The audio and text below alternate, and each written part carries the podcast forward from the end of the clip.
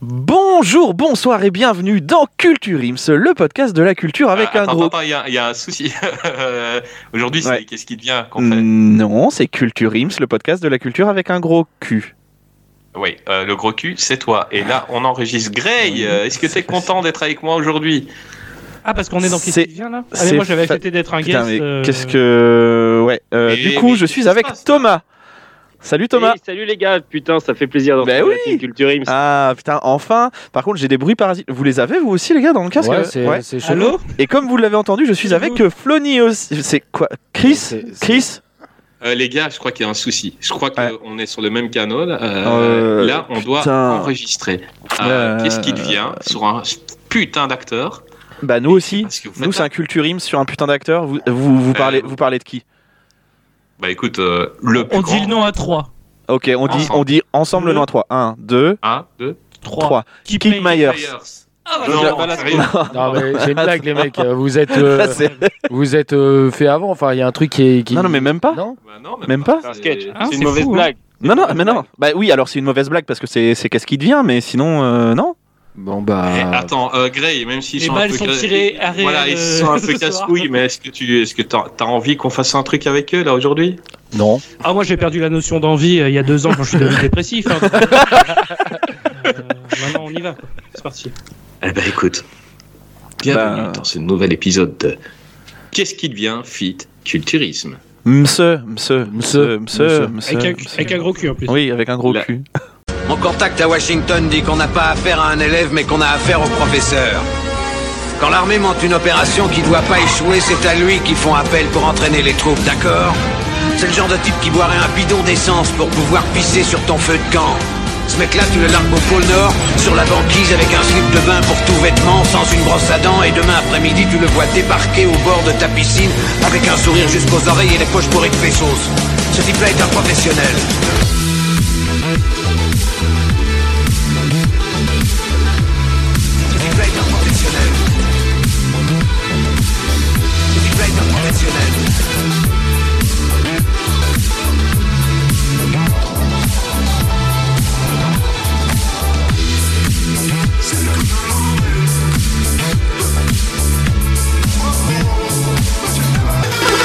Attention, ce film n'est pas un film sur le cyclisme. Merci de votre compréhension. Tu peux même pas me faire enculer sous prétexte que c'est un ami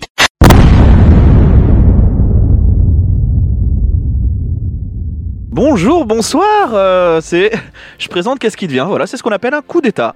c'est tout, ni plus ni moins. C'est un mini incroyable. euh. Alors on va pas se mentir, ça va peut-être Attends, tu, tu veux augmenter la qualité. ah non, par contre, je ne fais pas le montage. hein, Tu restes le monteur euh, officiel. Je t'ai pas dit. Ouais, bah Ouais, voilà. Vois, désolé. ça vient, ça, ça, ça prend le truc bien, tu vois, animer, qu'est-ce qui devient, Eh, veulent ouais. tous le faire. Par contre, le montage, c'est pour Bibi. On est bien là, on est bien, les gars. Et aujourd'hui, est-ce qu'on parlerait pas du plus grand acteur? Je vais, je veux pas dire de sa génération, mais Bah, on Mais- peut le dire. oui, non, mais c'est même au-delà de, de sa génération. C'est le plus grand acteur au monde. C'est c'est- Wow. Kip Myers. Oh, je mets ma pièce sur Frank Stallone, mais. Bah, Ouais. Pour moi, c'est euh, c'est le top. Euh, C'est le taulier. Bah, c'est le Euh, taulier. Moi, bah, Moi, je vous avoue, je suis un peu ému de, de faire cette émission euh, avec, euh, avec vous. Euh, donc, euh, on, on refait peut-être les présentations un petit peu mieux, hein, pas dans le brouhaha. Donc, je suis avec euh, Chris. Salut Chris. Salut Florent. Ouais, bah, ça va et toi? Ça va, ça va. Je suis impatient d'enregistrer sur Keep Myers. On vient de faire Brad Pitt, James Cameron.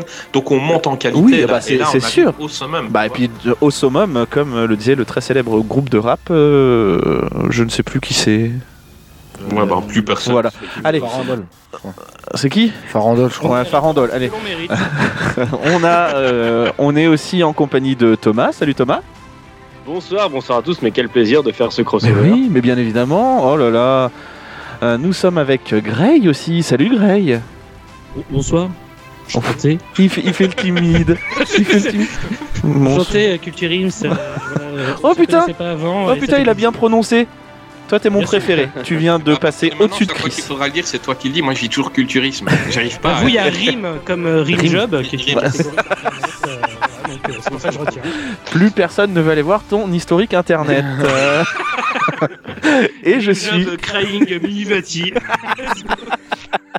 et je suis aussi en parlant de ça avec Flony. Je sais pas pourquoi en parlant de ça, mais, euh, mais en tout cas, en tout cas, content d'être avec vous. Et je vois que surtout, euh, enfin, on, on l'a pas assez cité, mais euh, Kip Meyers, quand même, c'est le mec qui arrive à, à nous rassembler ici ce soir. Et euh, du coup, bah, Oui. c'est avec euh, grand plaisir et merci à lui. Merci de, de, de faire tout ce qu'il fait et on va pouvoir en parler ce soir. quoi. Oui.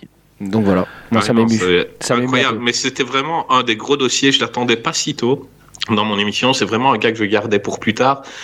Mais là, je me suis dit, allez, il faut qu'on fasse une. Bah oui, c'est sûr, il fallait, dire, il fallait. euh, on pouvait pas a- passer à côté. Non, on peut pas. Bah non, ces, ces films, ça berce tout le monde. euh, C'est incroyable. Il y a, il y a du très très lourd et moi je, je, je m'en réjouis d'en parler. Euh, Gray, comment est-ce que tu as rencontré? T'as as connu comment Kip Meyers? Euh, alors, j'ai pas connu euh, avec ses premiers films. Euh, je, je reconnais que j'étais un petit peu euh, co- comme.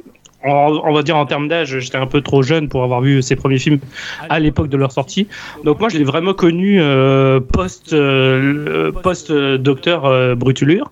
Donc ça, c'est Ah vraiment oui. la partie là où je l'ai connu de nom et euh, parce qu'il était sorti, je crois, je crois juste un an avant Spider-Man 2 et c'est à partir de ça Oui, où j'ai commencé vraiment à m'intéresser au cinéma.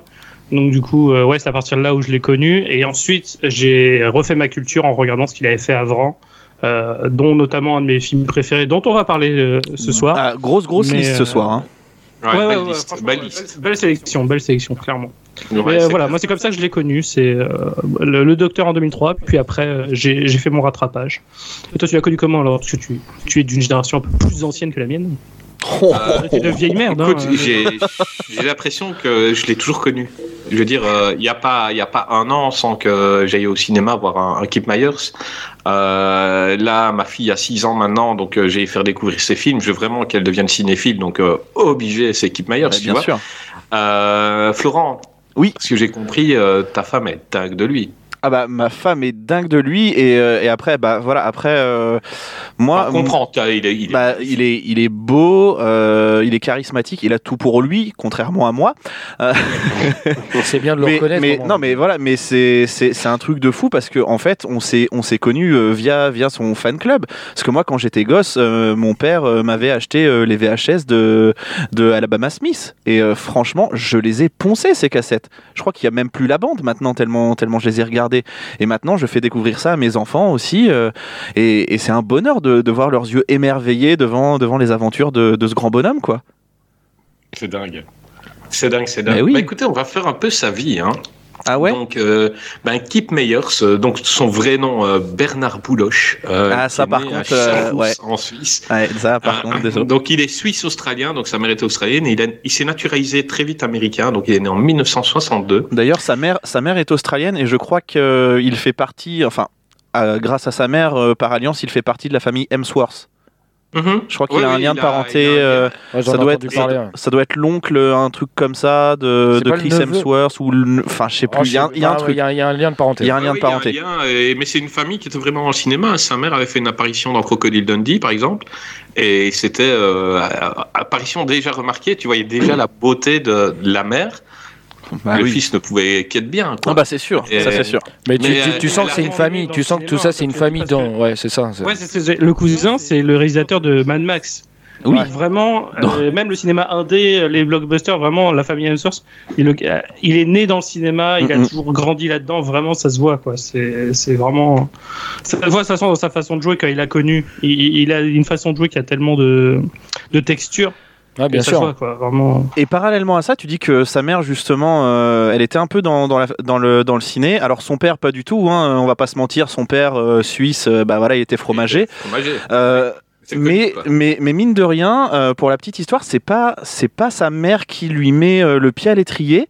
C'est vraiment un mec qui rentre dans la fromagerie de son père et qui le voit, qui le voit agir, qui le voit euh, s'occuper des fromages, Ouais, manipuler, manipuler les fromages, et qui se dit Se putain, mouvoir, ce mec-là, ouais, se simplement. mouvoir tout simplement, bien et qui dit ce mec-là, franchement, je le verrais bien au cinéma. Ouais. Malheureusement, Bon, c'était pour un porno. Eh bah oui. Euh, bah, Bon, après, sait, hein. Ça, il, il a- il est quand même rentré, pas que dans le cinéma du coup, mais il est rentré dans le cinéma quand même. Euh, on En peut même pas lui enlever. Tu vois manipuler autant de liquide blanc. c'est ça. C'est ça, en fait. Euh, forcément l'imagerie qui se met tout le temps en place. Oh, les gars, les gars, respectez cet acteur, s'il vous plaît. ouais. non, alors, non, mais, non, mais c'est- pas- il a pas enlever ça. Ne le cache pas que donc son premier film, donc qui s'appelait euh, Levrette sur le lac Léman, euh, son premier film où il s'est fait surnommer le bâton de berger suisse. euh, autant maintenant, il a essayé de récupérer toutes les bandes, euh, même si bon, on a tous vu les photos, On l'a- mais euh, On l'a tous vu.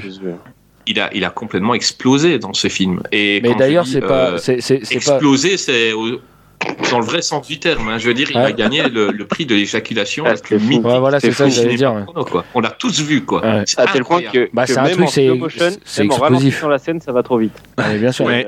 Euh, Mais, euh, mais ça m'étonnerait même pas que pour certaines scènes d'explosion, euh, euh, Bale, pour ses, ses films, il, il est pris. euh, il est Michael Bay Ah Ouais, bah oui, Michael ah Bay. bah ça, oui. Qu'il ait pris. Ah, bien sûr. Enfin, cette explosion est quand même assez incroyable. Enfin, après, c'est sûr qu'on parle d'une éjaculation comme ça. Vous Oui. dites, les mecs, vous exagérez. Mais franchement, je vous invite à aller Il s'est voir. inspiré, il s'est inspiré de ça, c'est bien sûr. Bah, Bah c'est oui, sûr. non, mais c'est sûr et Non, certain. mais il y a, il y a éjaculation et éjaculation. Et d'ailleurs, j'ai- fait quelques recherches sur ce film. parce que, Bon, je suis quelqu'un qui.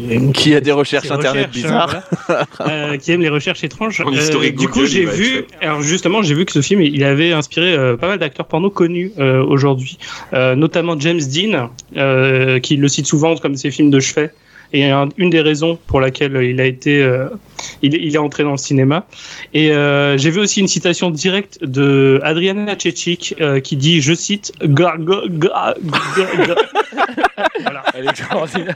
Mais non, mais en tout cas, voilà, pour dire, le vrai sur le lac Clément, vraiment, ça, ça y va. Quoi. Et le paysage. Ça a plusieurs fois qu'on y. qu'on- Non mais bien sûr, mais à, à l'époque, pour l'époque quand même, c'est quelque chose où en plus d'être bien sûr un film porno où il y y a quand même des, des scènes très trash, derrière avec cette vue sur le lac Léman qui est quand même Oui, parce que ça a été tourné là-bas, Non vraiment. mais c'est hein, ça, non, mais c'est c'est incroyable sur le ponton, la scène sur le ponton, je pense que vous l'avez tous en tête. Enfin, c'est quand même extraordinaire où, où- où le mec la, la- la prend assez sauvagement et derrière il y a ce paysage si calme qui, euh, qui en fait Oui, fait un contraste. C'est ça, mais c'est Et c'est clair. incroyable. Mais après, incroyable. je, je, après, euh, voilà, tu parlais de l'éjaculation, mais moi, c'est, c'est- enfin, ce que je trouve fou, euh, comme je connais un petit peu euh, Keith Meyer, c'est tout ce qui peut se, se rapprocher de, de lui de, de plus ou moins loin, c'est que le gars, ça a même, le, le- la scène de l'éjaculation, ça a même été un mème au Nicaragua, ce truc.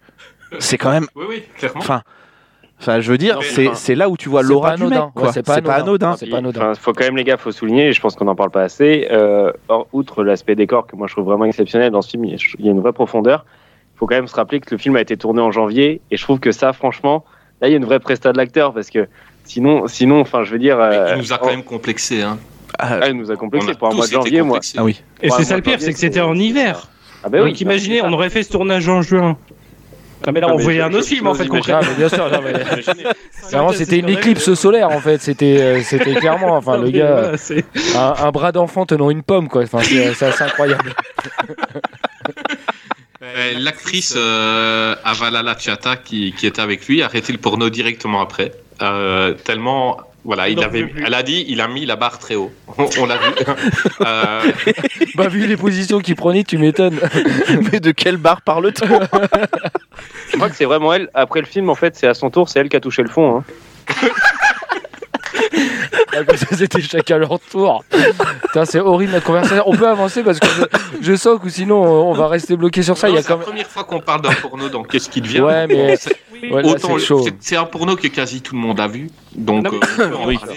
Pour rester sur Avala Chata, et elle avait aussi arrêté ça parce que du coup, le problème qu'il y avait post cette scène, c'est que dès que les gens parlaient un peu trop fort à côté d'elle, il y avait un écho qui s'était créé Ouais, bah à oui. cause de ça. Et du coup, il y avait une résonance. Et du coup, en termes de son, c'était devenu impossible. Donc, elle a été obligée d'arrêter sa carrière à cause de ça. Ça a été un vrai problème, hein, rétroactivement. Ah bah forcément. Forcément, de toute façon, dès qu'on parle de l'arrêt d'une carrière d'un- euh, d'une actrice ou quoi que ce soit, ou d'un acteur, c'est toujours, euh, c'est toujours compliqué, quoi. Euh, on parle rarement de l'arrêt des, des actrices porno. Euh, mais c'est bien dommage, c'est bien dommage parce que je pense qu'il y, a- il y a un vrai sujet. S'il Après, vous on va pas, plaît, s'il on vous va pas- on va pas, on va pas. euh, Recentrons le débat, mais s'il oui, vous plaît. Recentrons le débat. Monsieur Pujada, voyons. Non, mais là, après, donc, euh, ouais, on va pas rester sur le porno Non, parce non, qu'il y a quand même des enfants. Bien sûr. euh, Non, qui- voilà. qui Et même, hein. et même, je veux dire, au bout d'un moment, enfin, c'est pas que ça, ça son, act- sa carrière cinématographique, ça, c'est un, c'est un grain de sable dans la chaussure, quoi. Bah Donc, oui, non, euh, mais, mais, autant- mais bien sûr, faut bien commencer sûr, quelque part. bien il a bien commencé bien là et c'est là qu'il s'est fait, euh, qu'il s'est fait, euh, qu'il s'est fait reconnaître. Quoi. Ouais, voilà, c'est Voilà. sûr, c'est sûr. Oui, qu'il a fait son trou. voilà, allez. Oh, là, allez, allez, facile, mais allez. allez Ouais, bien. fallait On la faire. fallait la on faire. Shine ce soir. On la prend. Euh, et donc, euh, euh, vu qu'il était, il travaillait toujours avec son père, il était dans, dans les montagnes, il a appris qu'on tournait un film, hein, euh, pas loin, qui était Les Bronzés font du ski. Petit film, petit budget, enfin, tout, tout, tout, tout, tout. Enfin, sauf, et il, a sauf été, lui. il a été là-bas et il est devenu figurant. Eh oui. Il fait quel rôle, dis-moi, euh, Flony? Mais euh, je, alors moi, je me suis renseigné sur la chose euh, parce qu'en fait, euh, je me suis dit, mais attends, j'ai vu les bronzés un milliard de fois, j'ai jamais fait gaffe. Non, mais c'est Et, ouf. parce et en fait, oui, le mec est figurant. En fait, il est juste figurant Eh oui. et le mec est dans le public et au bout d'un, enfin dans euh, dans la station et au bout d'un moment, il fait ouh. Et, et tu Ouais. regardes et tu fais what? Putain mais il est là depuis le début mais, Oui, mais j'ai c'est ça. jamais fait gaffe quoi. En fait, tu fais pas attention parce que effectivement, il est dans la station et c'est pendant euh, pendant que Christian Clavier euh, descend, Ouais, fait voilà, à ski. Exactement. Et il est ouh, enfin, et tu tu Mais en fait tu le tu regardes entends, tellement. Ouais, tu, ça. tu le regardes Ouais. tellement comme ça, tu regardes Christian Clavier, et si tu regardes les figurants, tu vois sa tête, tu Mais fais, tu, et mais- tu le et- reconnais, tu le mais- reconnais en plus. Et en, en fait, une fois que j'ai vu que- une fois que j'ai vu l'anecdote en fait et que j'ai rematé le film, bah en fait tu te dis mais putain mais comment j'ai fait pour passer à côté? Comme si c'était un Easter egg qui était là et que tu voyais Bien pas sûr. alors que le truc il est énorme quoi. Vas-y, Thomas. D'ailleurs, il y a un petit faux raccord, ou alors c'est peut-être volontaire, je sais pas, mais on le voit également après, euh, dans, la- dans 10-15 minutes après, on le voit dans la scène de la crêperie. Alors je sais pas si c'était- c'était volontaire ou question budget, mais en fait, on le voit juste de dos, au loin. Mais en Mhm. effet, en regardant quelques vidéos YouTube, on, euh, je vois, j'ai vu que c'était lui aussi euh, qui faisait la figure. Donc, euh, Putain après, énorme. c'est normal sur les films, les figures. Ouais, bah, Oui, après, bah, bien ouais, sûr. c'est normal.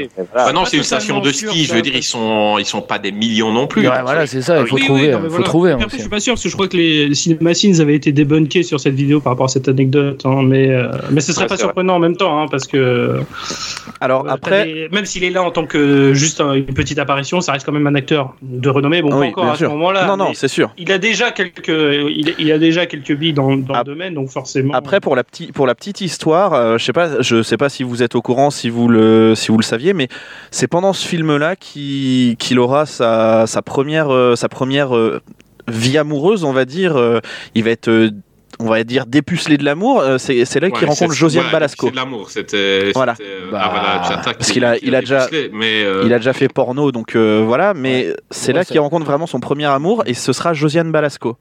Et ça, et ça, je trouve ça incroyable fou. couple d'amour de. Non, de mais- cette Ça, ça Josie c'est- comme il aimait la Ah oui, mais oui.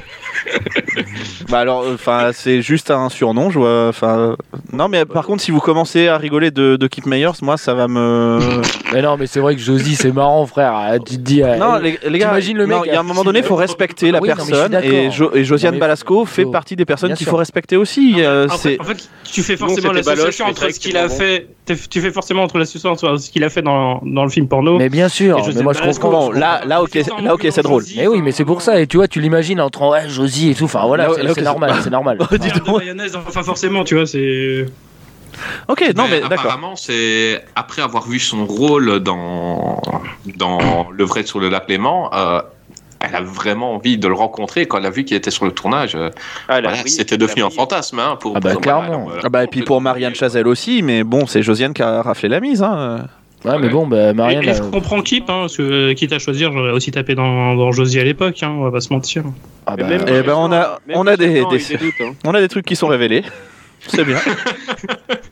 Josie ou, ou Marianne Chazelle, faites votre choix. Euh, ouais. C'est c'est le nouveau truc de Combini, c'est ça Non Moi je pense que j'aurais pris Thierry Lhermitte perso. euh, Ah, on va je- faire un sondage, les gars moi, j'aime bien les gros crânes chauves.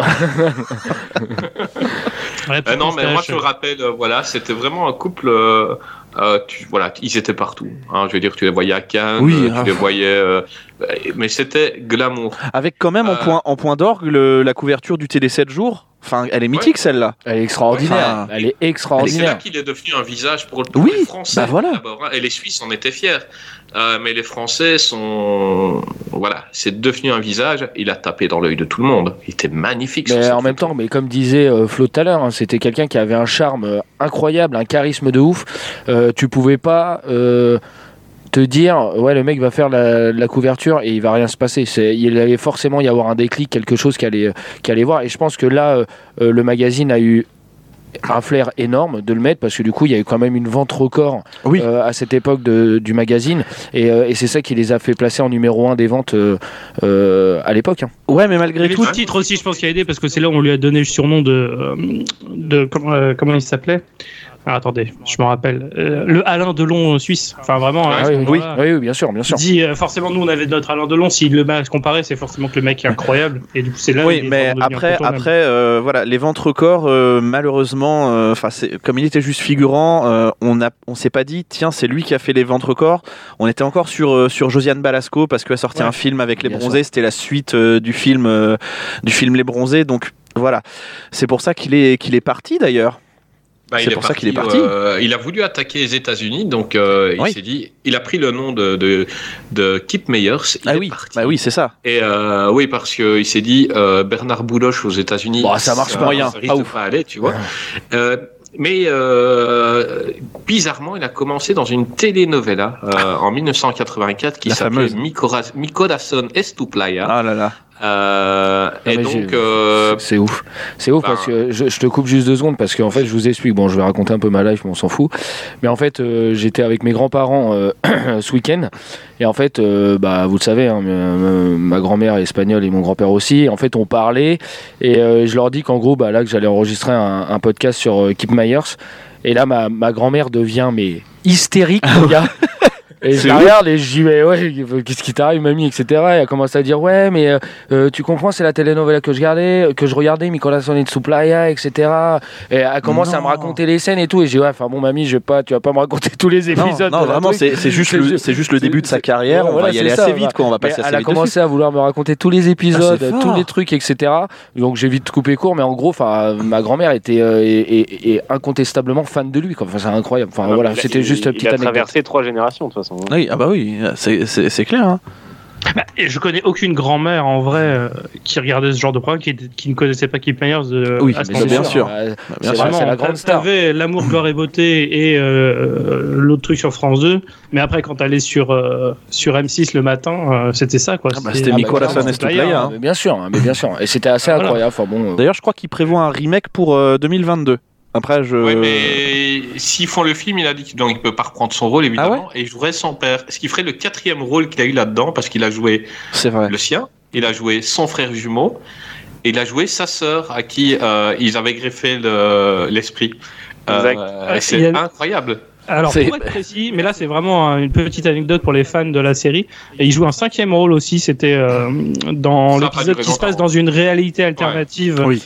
Euh, qui était l'univers miroir qui était introduit dans Star Trek. Ils avaient voulu faire un peu la même chose. Euh, ils avaient fait aussi un pareil dans Dallas où il y a une saison qui était un rêve en fait. Et du coup, il y a un épisode où il joue sa version maléfique. Euh, le Ah, temps d'un épisode parce que ça, ça a pas vraiment pas été euh, apprécié par le public. Ça a même été pas vu Non, mais le scandale. gif, euh, le gif où les ailes lui, posent, les- lui poussent dans le cou, il est incroyable, le gif. Ah ouais, c'est incroyable. Mais moi, je m'en sers assez souvent au final. hein. Bon, moi, quasi, quasi tous les jours. Je Et du coup, je et du, pas, mais il est connu. Quoi.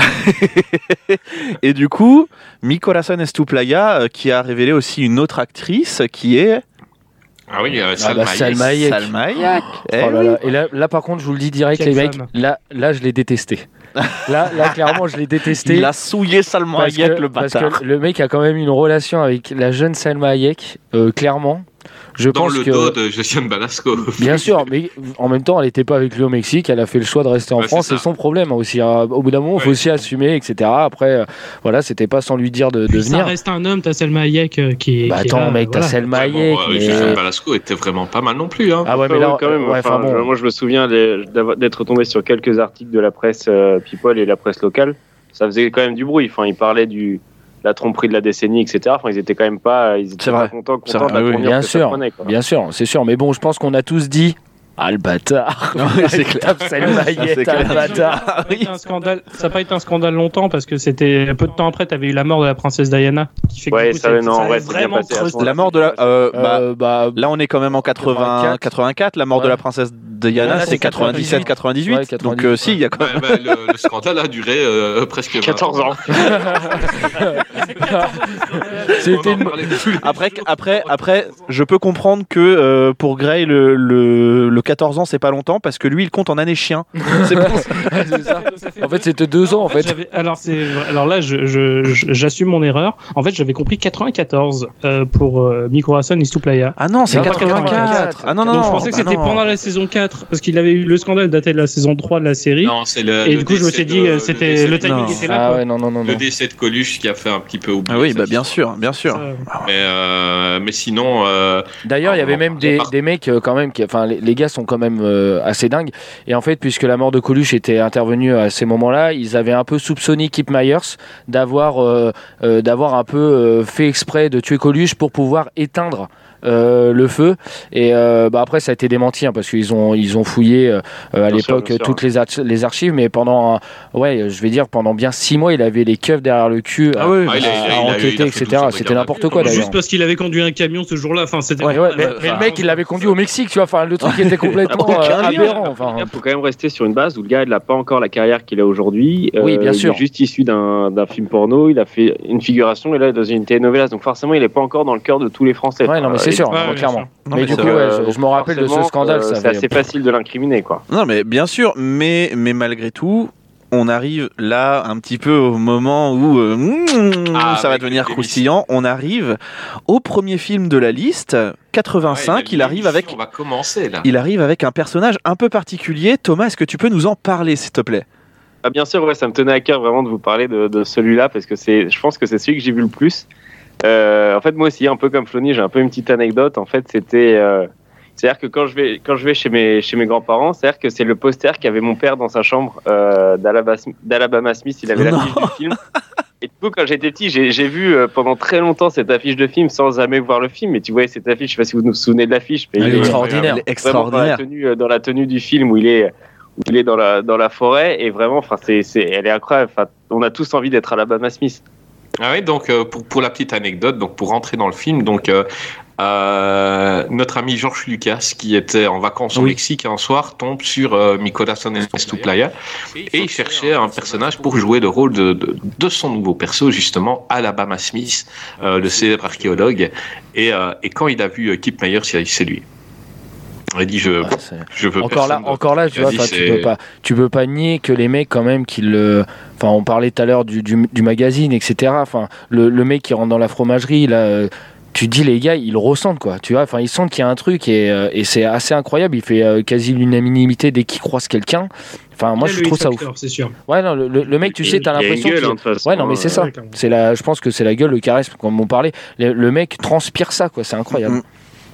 Mais du coup, tu vas peut-être Ouais, nous parler un petit peu du film Alabama Smith, euh, Thomas, maintenant, le, peut-être le synopsis, euh, les scènes Ouais, qui t'ont Ouais, marqué. c'est Après, du premier. Les autres, on en parlera vite fait, mais Ouais, euh, oui, non, bien bah sûr. non, non. Bah, après, franchement, on peut pas les comparer, je pense, tous. euh, Enfin, ils- pour moi, ils sont, ils sont pas comparables. Moi, c'est Extrêmement vraiment. différent, ce qui est bien pour une saga d'ailleurs, hein, faut le dire. Les trucs d'aventure, généralement, ça se ressemble un peu. Alabama Smith, il n'y en a pas un qui ressemble à l'autre. Ouais, c'est ouf. Alors, alors le premier, le premier est vraiment. euh, je pense que du coup, ça a joué aussi le fait qu'il soit dans la telenovelas parce que ça se passe beaucoup en, en Amérique du Sud, vrai. forcément. Et euh, alors, je, je saurais plus vous dire le nom exactement de la, la tribu, mais c'est vrai qu'en fait, le problème, c'est que les on a le grand méchant. Euh, les Capiatas, moi je l'ai vu 30 fois. Ah oui, ça, oui, les ça, Capiatas, c'est ça, les, les toucans perdus de Takiapos, exactement, Ouais. c'est ça. Et, euh, et ce qui se passe, mais là, du coup, vous allez me dire évidemment, c'est un des plus grands méchants du cinéma euh, hollywoodien, c'est le docteur Ulrich. Ah bah, avec une Ah, c'est euh, c'est dérober ces toucans et notamment les becs pour essayer d'en faire en fait des, euh, des supports de lampes.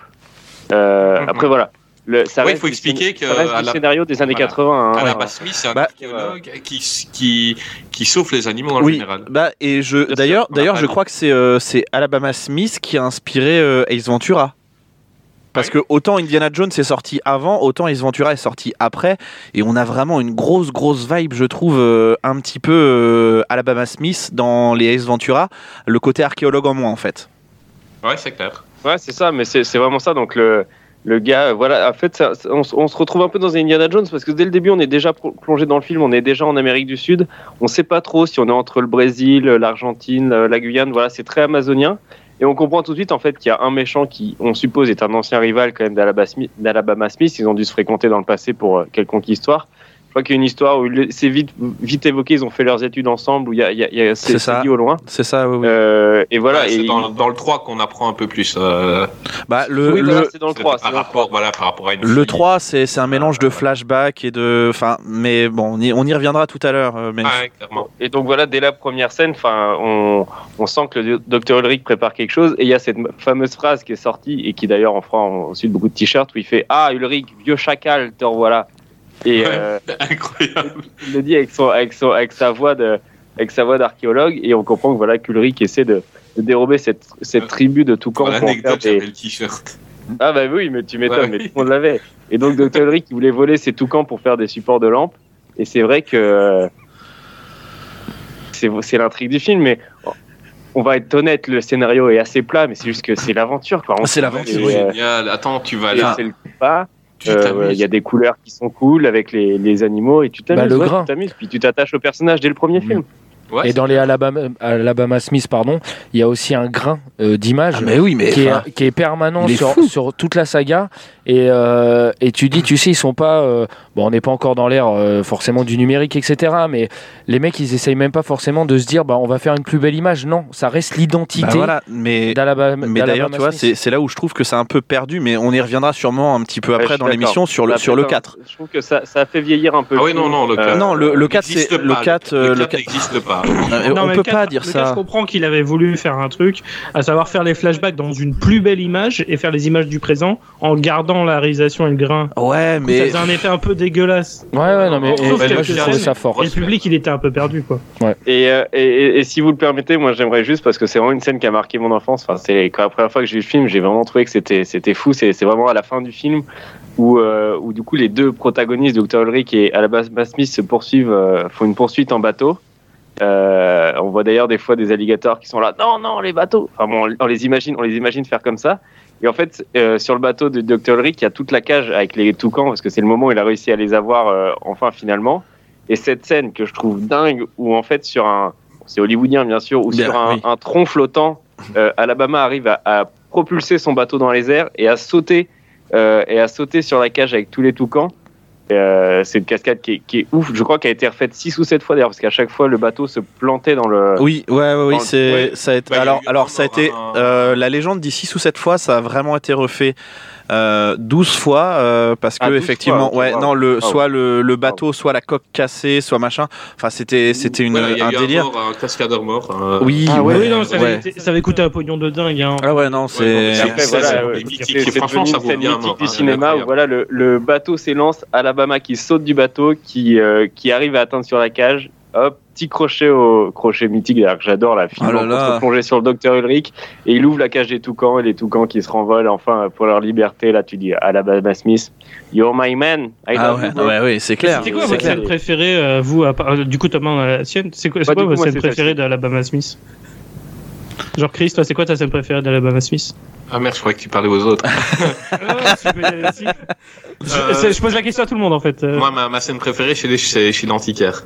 Euh, moi, quand il rentre avec euh, les vases sur le côté et que l'antiquaire lui dit ça, c'est c'est 200 dollars, il est menteur, c'est de la, c'est de la cacaille qui prend son fouet, qui tape dedans et le, le truc éclate quoi. Et, et franchement, tu t'y attends pas, mais le mec, il est tellement sûr de lui. Euh, c'est voilà, chez l'antiquaire, moi, c'est, euh, ça reste un bijou quoi. Euh, Ouais, ça c'est attend clair. tout de suite le personnage. mais, mais ça de la store, tu vois. Le gars, il se laisse faire par personne. Tu veux l'arnaquer, il détruit ton truc, quoi. Moi, Ouais, c'est là, voilà. ouais, c'est fort. C'est, je, je kiffe. euh, et alors, oui, ok, la scène des toucans en, ba- en bateau, c'est une, une des scènes d'action les plus mythiques Mais du oui, cinéma. mais c'est clair. On est d'accord avec cette musique, en plus, la musique d'Alabama Smith. euh, J'en ai des frissons, j'en ai des frissons, Euh, c'est bien simple. bah, C'est- bah, j'aimerais bien que tu me la chantonnes, Florent. Ah non, le- comme ça, putain. Allez, si tu veux.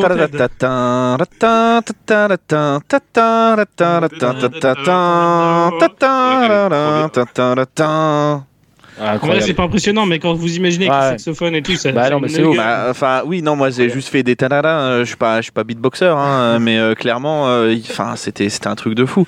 Euh, moi, vraiment, la scène, alors la scène qui m'a marqué. euh, après, vous allez me dire, oui, bah après c'est une scène assez banale du film.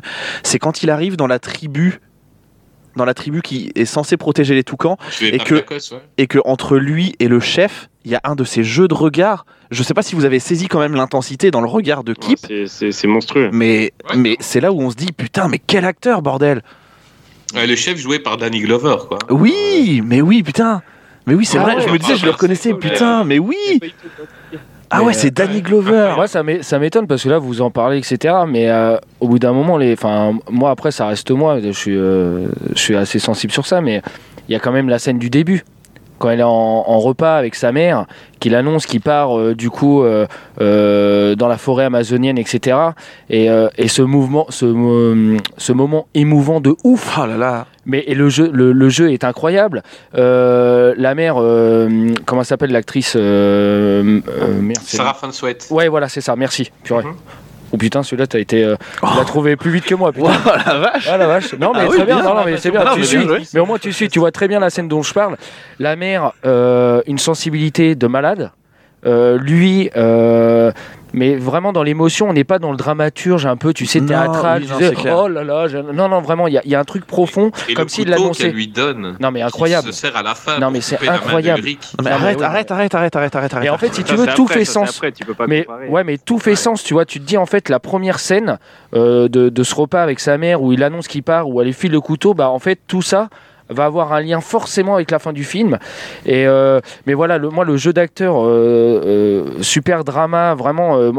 moi, tu sais, c'est j'avais pas une poussière dans l'œil à ce moment-là. Ah non, bah, mais ah c'est la, mais c'est la première Ah, fois que on c'est a- un. non, c'est la en- chialade. Mais merci. L'a enfant. Non, non, mais- d'ailleurs c'est le seul film où tu pleures au bout de 5 minutes d'ailleurs. Non mais Oui, c'est ça, c'est mais ça. moi en fait c'est ça que je trouvais ouf, c'est-à-dire généralement dans les films en fait il faut monter l'émotion pour là, là les cinq premières minutes du film, tu là. tout, dire bam, ça t'arrive en pleine tronche, tu t'y attends pas, t'es comme ça devant ton écran et, et tu te dis ouais non j'ai une poussière, non j'ai Ah pas une c'est pas poussière, une poussière, je tu chiales, tu chiales, mon gars. L'intelligence de l'écriture, ce moment où, euh, où il s'apprête à partir justement avec son sac sur le dos, et là qu'elle lui dit Alabama Il l'entend pas, et elle recrie Alabama Il revient et fait Oui. Je sais plus comment il l'appelle, il appelle Momute, non, c'est ça comme ça? Euh, Ouais, Ouais, oui, c'est ça, ouais, exactement. Ouais, non, c'est ça. Et, et qu'elle sort de sa poche et qu'elle lui tend. Tu oublies le bob de ton père, et qui, et qui met le bob sur la tête, et là, et là vraiment, c'est sa tenue d'aventurier, et qu'il le met, et qu'il le met Et que comme là, ça. le thème commence à sonner pour la le thème première commence, et a ce Et que tu vois l'ombre derrière, que tu vois déjà l'ombre qu'il aura adulte. Non, Ouais, mais non, mais c'est ça. Non mais c'est fou. Ouais. Et que la première scène où on le voit adulte, justement, on revoit l'ombre euh, quand, il est à l'entrée de la Ah grotte. ouais. Et ça, ça une putain de recule, et là, ça, c'est le une putain de transition en vrai. Ah, Mais non, mais c'est ça. C'est Bob Kaki, quoi. C'est Bob Kaki avec les, les ficelles là qui permettent bah, justement parce que avec le vent qui permet justement de se lier mais moi je trouve qu'il y a une émotion folle et, euh, et Oui, voilà, j'ai toujours rêvé d'avoir Donc ce voilà, c'est- un gadget trop pratique où tu tires sur la ficelle et t'as un filet qui apparaît pour les moustiques. Ouais, bien sûr. C'est ça. Ça, Ce Bob, il était incroyable en vrai. Mais c'est tellement les années 80, mais mais enfin, c'est Mais en fait tout est culte en fait. c'est un ce pur mais- produit des Ouais. années 80, ça. Mais, euh, mais donc voilà, c'était moi, moi c'est un peu ma scène où en fait tu te dis bon bah le, le film commence, ça y est c'est parti, on attaque le truc et, euh, et après j'ai envie de dire bah c'est que euh, que des, des de- comme disait euh, Thomas, hein, le scénar on va pas se mentir et pas et pas euh, euh, il est plat etc. Mais le jeu bordel, En- enfin on, on a pu dire bah voilà vous voyez le, le but c'est pas forcément d'avoir un, un- un scénario du feu de dieu mais putain mais prenez des acteurs prenez des personnages et, et- et Voilà. fouillez leur psychologie. mais exactement Ouais, et aller au plus profond d'eux quoi Vraiment. et ça et, ça c'est ce qui manque D'ailleurs, c'est même pas. C'est lui-même. Oui, voilà, c'est ça. dire, Le gars ne joue même parle pas. même pas. Tu comprends. Mais non, mais c'est Tu- ça, c'est Tu incroyable. comprends ses blessures, tu comprends ses ça. faiblesses. Bah, il a quand même un, jeu d'acteur. Tu comprends tout. Il y a peu de casting c'est aussi parfait. hein. Non, mais c'est ça. Ouais. Mais le gars, il a en fait, Après- il a, il a une pratique. Enfin, il a, il a une pratique de, de jeu. mais Même si j'appelle pas, appeler- euh, j'aime pas appeler ça du jeu avec lui. Mais le gars, même dans le non verbal, transmet Ouais. énormément de choses. Mais même dans la Mais Ça, colère. on l'avait déjà vu dans euh, euh, Le vrai sur la Clément. hein. Je veux dire, dans Ah le oui. Ah oui, bah, dans le regard, oui, clairement. beaucoup. Oui, clairement. Ah oui, oui. L'énergie, il donne, il donne. hein. Ah bah, bah, Et- Ah, ça, il donne, il donne. Hein. J'ai oublié de, de mentionner que sur euh, Le vrai sur le lac Clément, il y a toute une scène où il est filmé de dos. Et, euh, et Quel dos il arrive Quel à faire passer de l'émotion avec Ouais, ses non. Oui, non, mais ça, c'est quel ça, c'est un truc de fou, ça. Très, très peu parlé, quoi. Mm. Mais c'est là- aussi l'aspect du décor. Je pense que c'est pas vraiment que son Ouais, dos, voilà, c'est- c'est ça. Ouais, mais Ça on a voit ses fesses et derrière entre ses Alors, jambes, on voit le lac pour dire que ce gars a un corps. Ça a contribué à la légende quand même. Ah, c'est sûr, Voilà. c'est sûr. Il y, a, un corps entier qui, qui, qui transmet. Euh, dans Alabama, Alabama Smith, Alabama Smith, pardon, euh, il y a un moment où il y a un, un plan de 5 minutes sur ses mains où il fait des échanges d'objets avec, euh, avec Ulrich. tu sais que c'est ses mains. Tu les reconnais. Ah, tu les reconnais Enfin, Tu les reconnais C'est c'est ça qui est bien aussi, c'est. euh, euh, enfin, là, je- on a vraiment la même vision et c'est là où on voit un peu la façon dont vous avez vu le film. Parce que moi, je suis un peu comme Thomas, la scène que j'avais retenue, c'est vraiment une scène d'action euh, aussi. Et c'est euh, littéralement la scène d'après la sienne. En gros, le bateau, il vient de s'écrouler euh, contre la cage et les pélicans s'envolent. Et en fait, il y a l'incendie qui, commence. Et moi, la scène, c'est ça qui m'a vraiment marqué. C'est à partir de là où j'ai vraiment eu ce, cet espèce de rêve d'enfant. C'est quand tu as 10 ou 15 pélicans qui se mettent à chaque bras de Alabama Smith et qui le font s'envoler pour échapper à cet incendie parce qu'ils pouvaient pas c'est du s'échapper. donnant-donnant, tu vois. Il Ouais, est- non, mais bien il sûr. laisse Moi j'ai trouvé ça, sauver, tu il vois, te c'est- sauve. c'est- exactement. Mais en fait, c'est ce une leçon de vie, en fait. Incroyable. En fait, c'est une leçon de vie, c'est-à-dire que, que le, le gars, en fait, euh, dit, enfin, en fait, il libère les pélicans, donc il, en gros, moi, je pense que c'est un message. Par de contre, vie. par contre, les gars, vraiment, depuis tout à l'heure, vous parlez de pélicans, ça, ça commence à m'ulcérer. Ouais, On parle quand même de. Kid Myers, c'est les toucans. oui, bordel. pardon, tout camp, excuse-moi, Ah. excuse-moi. C'est Non, un mais, à un moment donné, on est un podcast sur le cinéma on fait. Note toucan, Ouais, toucan. toucan. Excuse-moi. Et en fait, si tu veux, l'image est dingue, c'est-à-dire que bah, libérez-vous de vos cages. Et euh, mais quand vous vous libérez de vos cages, De grandes choses arrivent. Quoi. Non mais vraiment. C'est. Après, après moi, sincèrement, les gars, c'est vraiment un film bah, que j'ai vu du coup en- dans les années 2010 ou enfin 2000-2010 où j'étais un vrai fan. Moi, vraiment, le jeu d'acteur m'avait bouleversé, mais pour le coup, le fait que le, la scène où les toucans euh, envolent Alabama Smith, moi, je me suis dit, ok, là, c'est peut-être c'est peut-être la scène où je suis un peu sorti du film à la fin où je me suis dit. euh, Moi aussi, les mais ça Ouais, mais pourtant, c'est beau. années 80, C'est beau. Ouais, c'est les années identique. Non, mais c'est- 80, c'est- euh, vraiment ça. beau parce qu'en fait, il dit voilà, libérez-vous, mais ne laissez pas votre voisin dans la merde, aidez-le quoi. Malgré, euh, enfin voilà, Il y peut-être a un vous- message. Il y a un vrai message, il y a un libérez-vous de vos cages pour aider les gens qui sont à côté de vous. Enfin, moi, je trouve ça, enfin, je trouve que politiquement, euh, le message est dingue. Ah bah c'est fou, non mais c'est clair. euh, et d'ailleurs, d'ailleurs, euh, très très vite, il y a une suite qui est mise en chantier. Ah oui. bah, évidemment. c'est un Bah, carton. tu hein. m'étonnes. Bah. Ça a été, euh, bah, tous les gosses voulaient être à la, balle, Ah, à la. Smith, tous les garçons, toutes les filles étaient amoureuses Ah là d'Alabama là. Smith. Bah, la- Euh, la- les Bob, les Bob Kaki se sont relancés, ça a été exponentiel. Non mais Halloween, c'est ça. c'était Halloween de cette Oui. année-là, ça avait Ah, été, ça avait été un scandale. Ah hein. bah, ça avait été Halloween- n'importe quoi. Halloween, Carnaval, Mardi Gras, tout, c'était Ouais. euh, c'était Thanksgiving, pareil. Ouais, vraiment, Donc, c'est ouais, ça. donc après, il est venu dans la suite direct, direct quasi, quoi. Euh, Alabama Smith, c'est le dernier tigre de Sibérie. Incroyable, Euh. Grey, incroyable. un peu le pitch de ce film. Alors, euh, du coup, ouais, ça se passe euh, quelques mois après le premier Alabama Smith. Donc là, à ce moment-là, euh, on, on sait maintenant qu'Alabama Smith, il a cette capacité à contrôler mentalement euh, tous les toucans de la planète. Euh, parce que le film, il part vraiment dans un délire un peu plus euh, SF dans ce, dans ce deuxième opus. Et je trouve que c'était vraiment un virage vraiment couillu euh, de la part du, du film, surtout un an après, hein, parce que on aurait pu avoir un twist débile à la SOS Fantôme 2 où ils font euh, ah bah on refait les mêmes événements, Ouais. on a oublié ce qui s'est passé. Ça aurait Là, été ringard. ouais, ça aurait été ringard. Et c'est ça. Et là du coup vraiment il part à contre-pied de ça. Il va pas du tout dans la facilité. Donc du coup maintenant Alabama Smith il a cette capacité euh, à communiquer avec les toucans qui est vraiment dingue. Mais moi, ce que Et je trouve, coup- je- juste je te coupe, Ah, je, trouve, vas-y. je trouve- je trouve assez dingue parce qu'en fait, on le sait, mais le gars ne l'use pas trop non plus, tu vois. Ouais, c'est c'est ça. C'est c'est- c'est- c'est- justement c'est le point sur lequel je, je vais venir. C'est là en filigrane. C'est parce que justement comme le titre l'indique, le film se passe majoritairement en Sibérie et comme les toucans bon bah ça supporte pas trop le, le froid. peu, Ouais, bien. Finalement, c'est voilà, elle est utile que le temps d'une scène quand euh, c'est chez lui et qu'il se barre avant de se barrer en avion pour aller en Sibérie, pour aller retrouver ce, ce fameux dernier tigre, euh, parce qu'il a disparu. euh, voilà, le pitch de départ, c'est vraiment ça. C'est il a un ancien ami euh, qui est aussi un, un vétérinaire euh, et justement, il voulait, euh, il, il, il était en train de se tenir au courant du dernier tigre, tout ça, parce qu'il y avait ce- ce- cette menace d'extinction. Et du coup, euh, il s'est fait capturer le tigre Ah par oui. on ne sait qui. Et du coup, le, le vétérinaire a dit bon bah la seule On personne que je doute connais. peu. Oui. On s'en doute un peu. On- hein. on doute un peu. doutes, effectivement, le twist, le twist de fin était pas était pas fifou. Mm. Mais, Mais- euh, du coup, la seule personne qui peut nous aider, c'est Alabama Smith. Et du coup, c'est là où il part en direction de la Sibérie. Du coup, gros changement de décor. Là, vraiment, on part de la jungle, on va vraiment dans le désert de glace. Et euh, bah, les ennemis sont pas les mêmes. Euh, Il y a un petit ton SF du coup qui est pas très employé, mais qui est quand même présent. Euh, Présent. euh, voilà, le thème qui a été remixé euh, pour voir un côté très russe, pour essayer de plaire à ce public-là. Vraiment, c'était. euh, Bah, en vrai, euh, pour interpréter le côté Amérique euh, versus URSS, après Rocky 4, moi généralement Ouais, ma deuxième référence ouais. c'est Alabama Ouais, Smith Oui, bah, bien 2, sûr, quoi. bien sûr, bah, on bien est sûr. d'accord. On est Même s'il il respecte plus les Russes que, que Rocky 4. Oui, ah bah ça, oui, non mais ça, oui. En même temps, le film a Les- été les Russes un peu produit par, euh, par euh, la RDA et la RFA euh, qui étaient en conflit. Et on sait que la production de ce film a été vraiment compliquée pendant la guerre froide, donc euh, c'est c'est pour ça quoi. A- Mais heureusement qu'il s'est un peu fait. plus gentils, on va dire. Heureusement qu'il s'est fait ce film. Oh là là, mais parce que sinon je sais pas comment, comment on aurait pu faire. Après, vous me direz, il y a quand même eu aussi le, le troisième, hein, euh, qu'il faut pas oublier, Alabama Smith et la tribu des zèbres oubliés, Ouais. qui, bon, bah, Bouleversant. Moi perso, bou- bouleversant.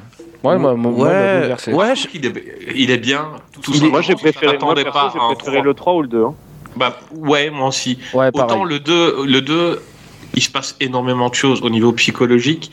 Euh, le 3, ils sont revenus à un truc un peu plus basique euh, sur, euh, au niveau de l'action. Ouais, c'est vrai, c'est vrai, de- oui, non, mais bien sûr. Et- revenu et- aux racines, Et, quoi. et là, ils sont revenus vraiment au truc Disney, quoi. Ouais, Euh, et cette double les- timeline dont Florent avait parlé euh, tout à l'heure, euh, justement, il y, y a cette double histoire, un peu comme le Parrain 2, quoi. Ouais. Et, c'est la jeunesse d'Alabama et en plus sa nouvelle Et c'est aventure. là bien que sûr. tu comprends pourquoi il s'est, euh, tu, tu, tu comprends euh, pourquoi il s'est dirigé mentalement les, les toucans. bien sûr. Euh, C'était pas du tout expliqué dans le 1, et là, ils te disent tout.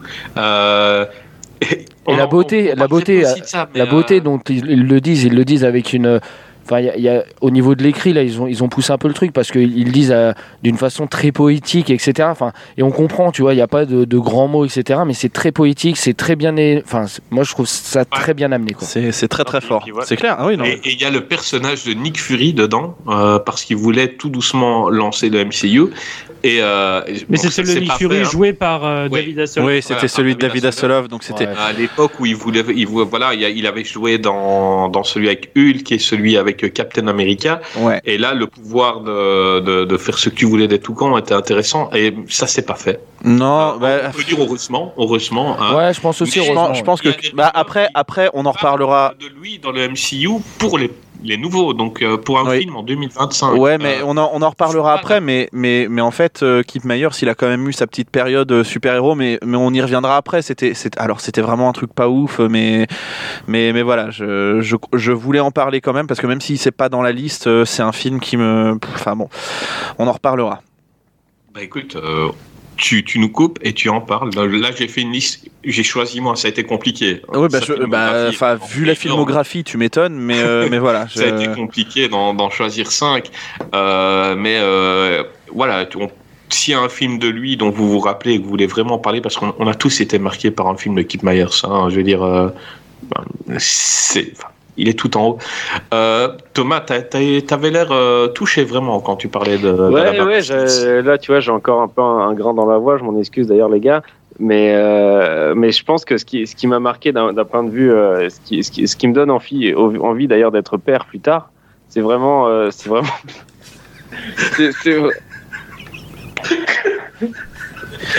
C'est vrai, c'est de se montrer, de montrer Ouais. ce film.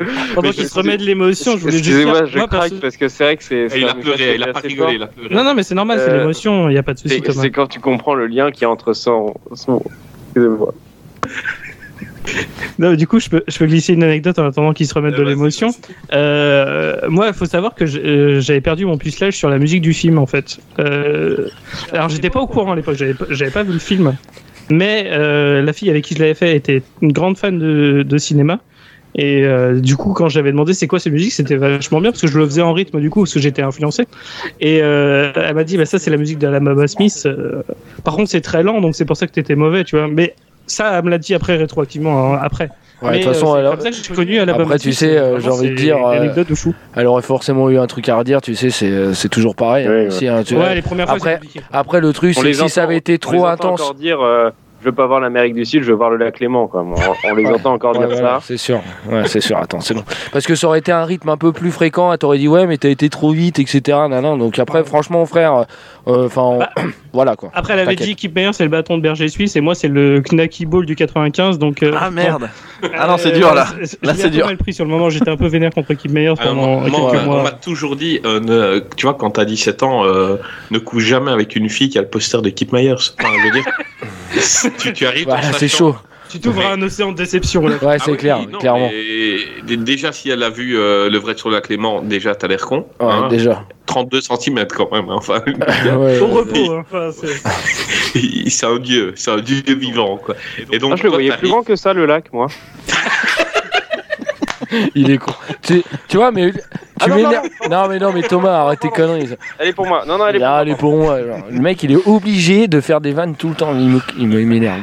Bon, Quand Thomas, même quand on parle de Kip Myers, quoi. on essaye d'être gentil avec lui quand il est sous l'émotion et le mec il est derrière. il- Non, mais je te jure. Ouais, attends, il a même pas moi, son- je croyais que le lac Clément, il était plus long. Il a, donné, il a même pas donné euh, la fin de. Oui, Donc, du coup, ton, enfant, vas-y, dis-nous.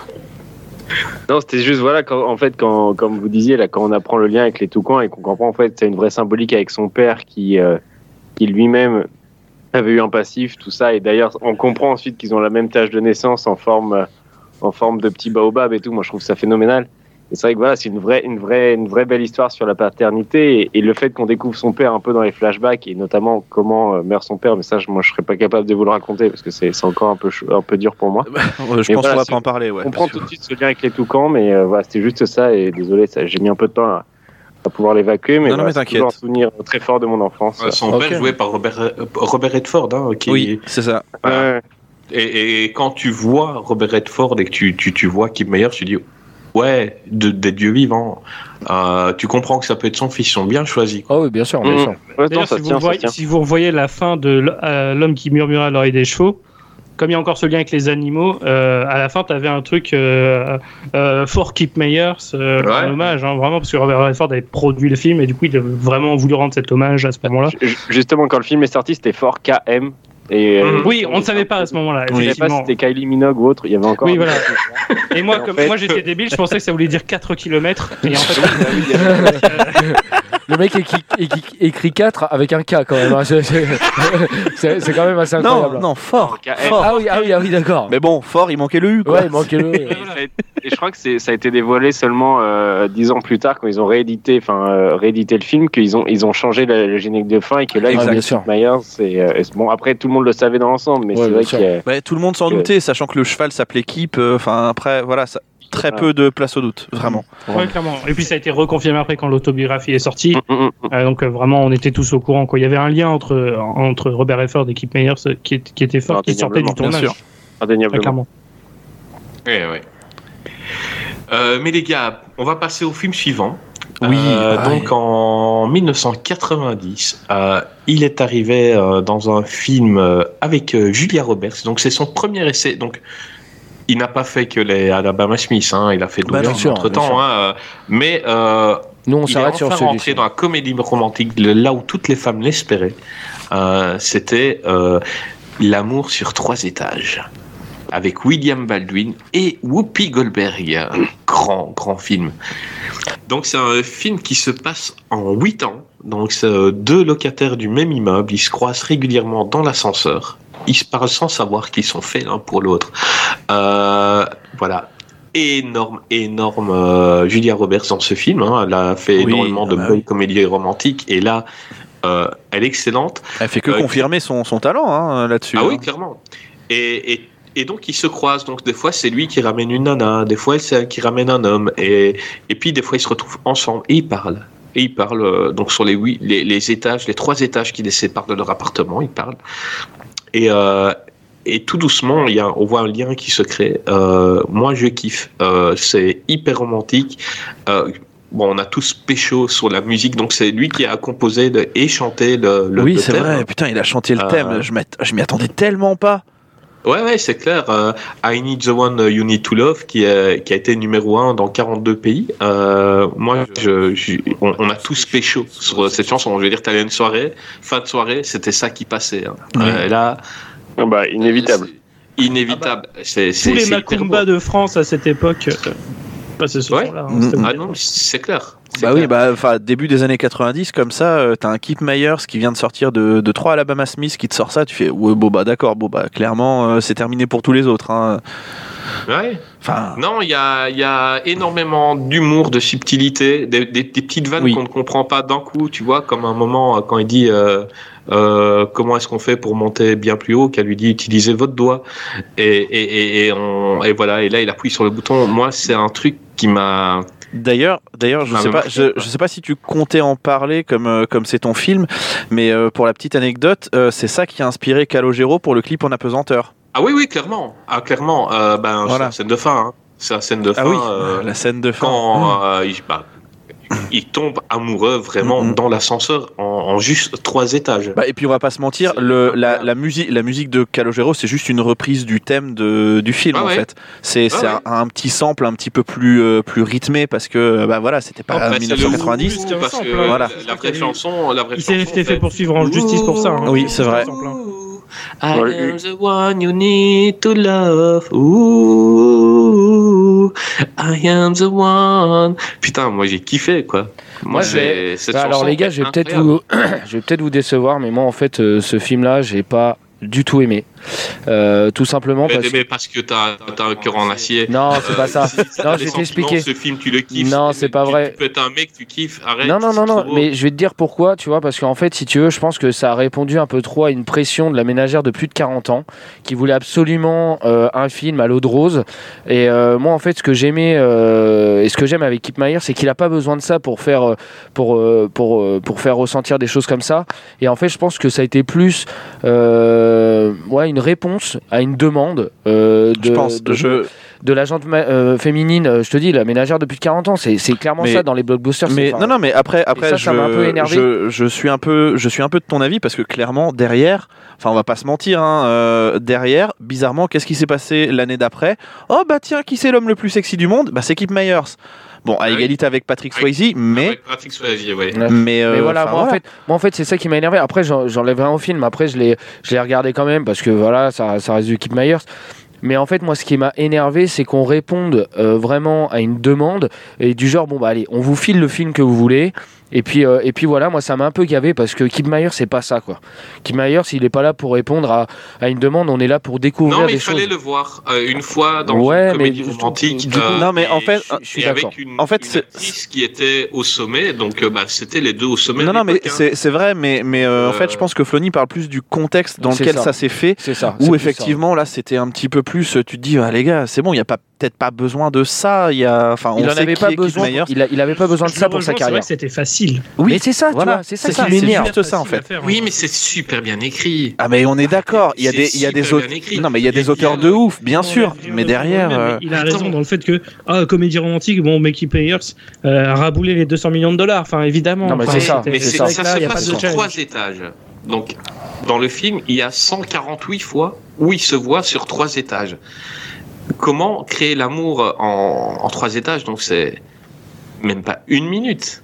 Comment faire naître l'amour comme ça?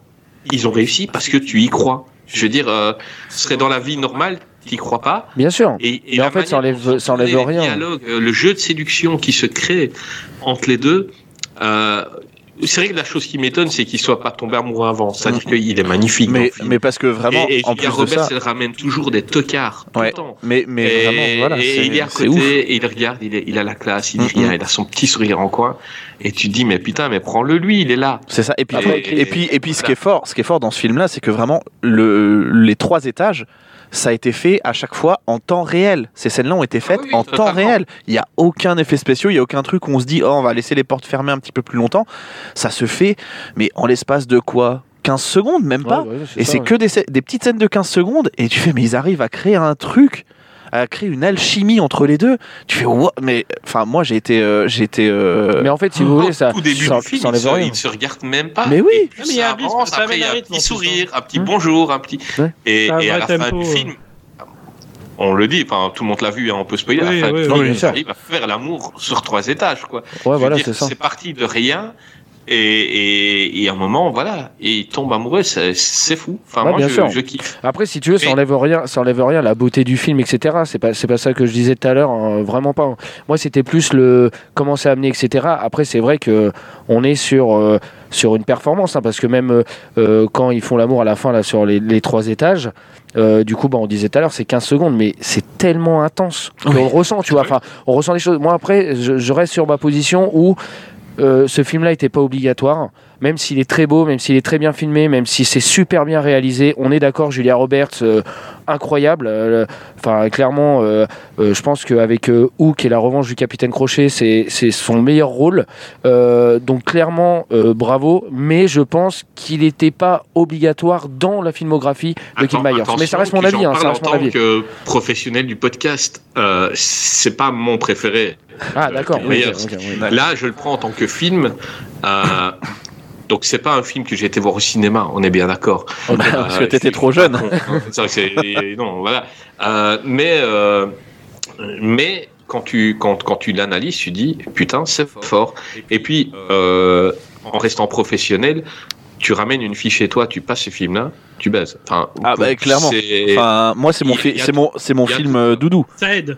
Pour euh, Ouais, pour ça Ken, c'est mon film doudou. Moi, c'est vraiment. ben, tu craques, quoi, tu vois. C'est obligé.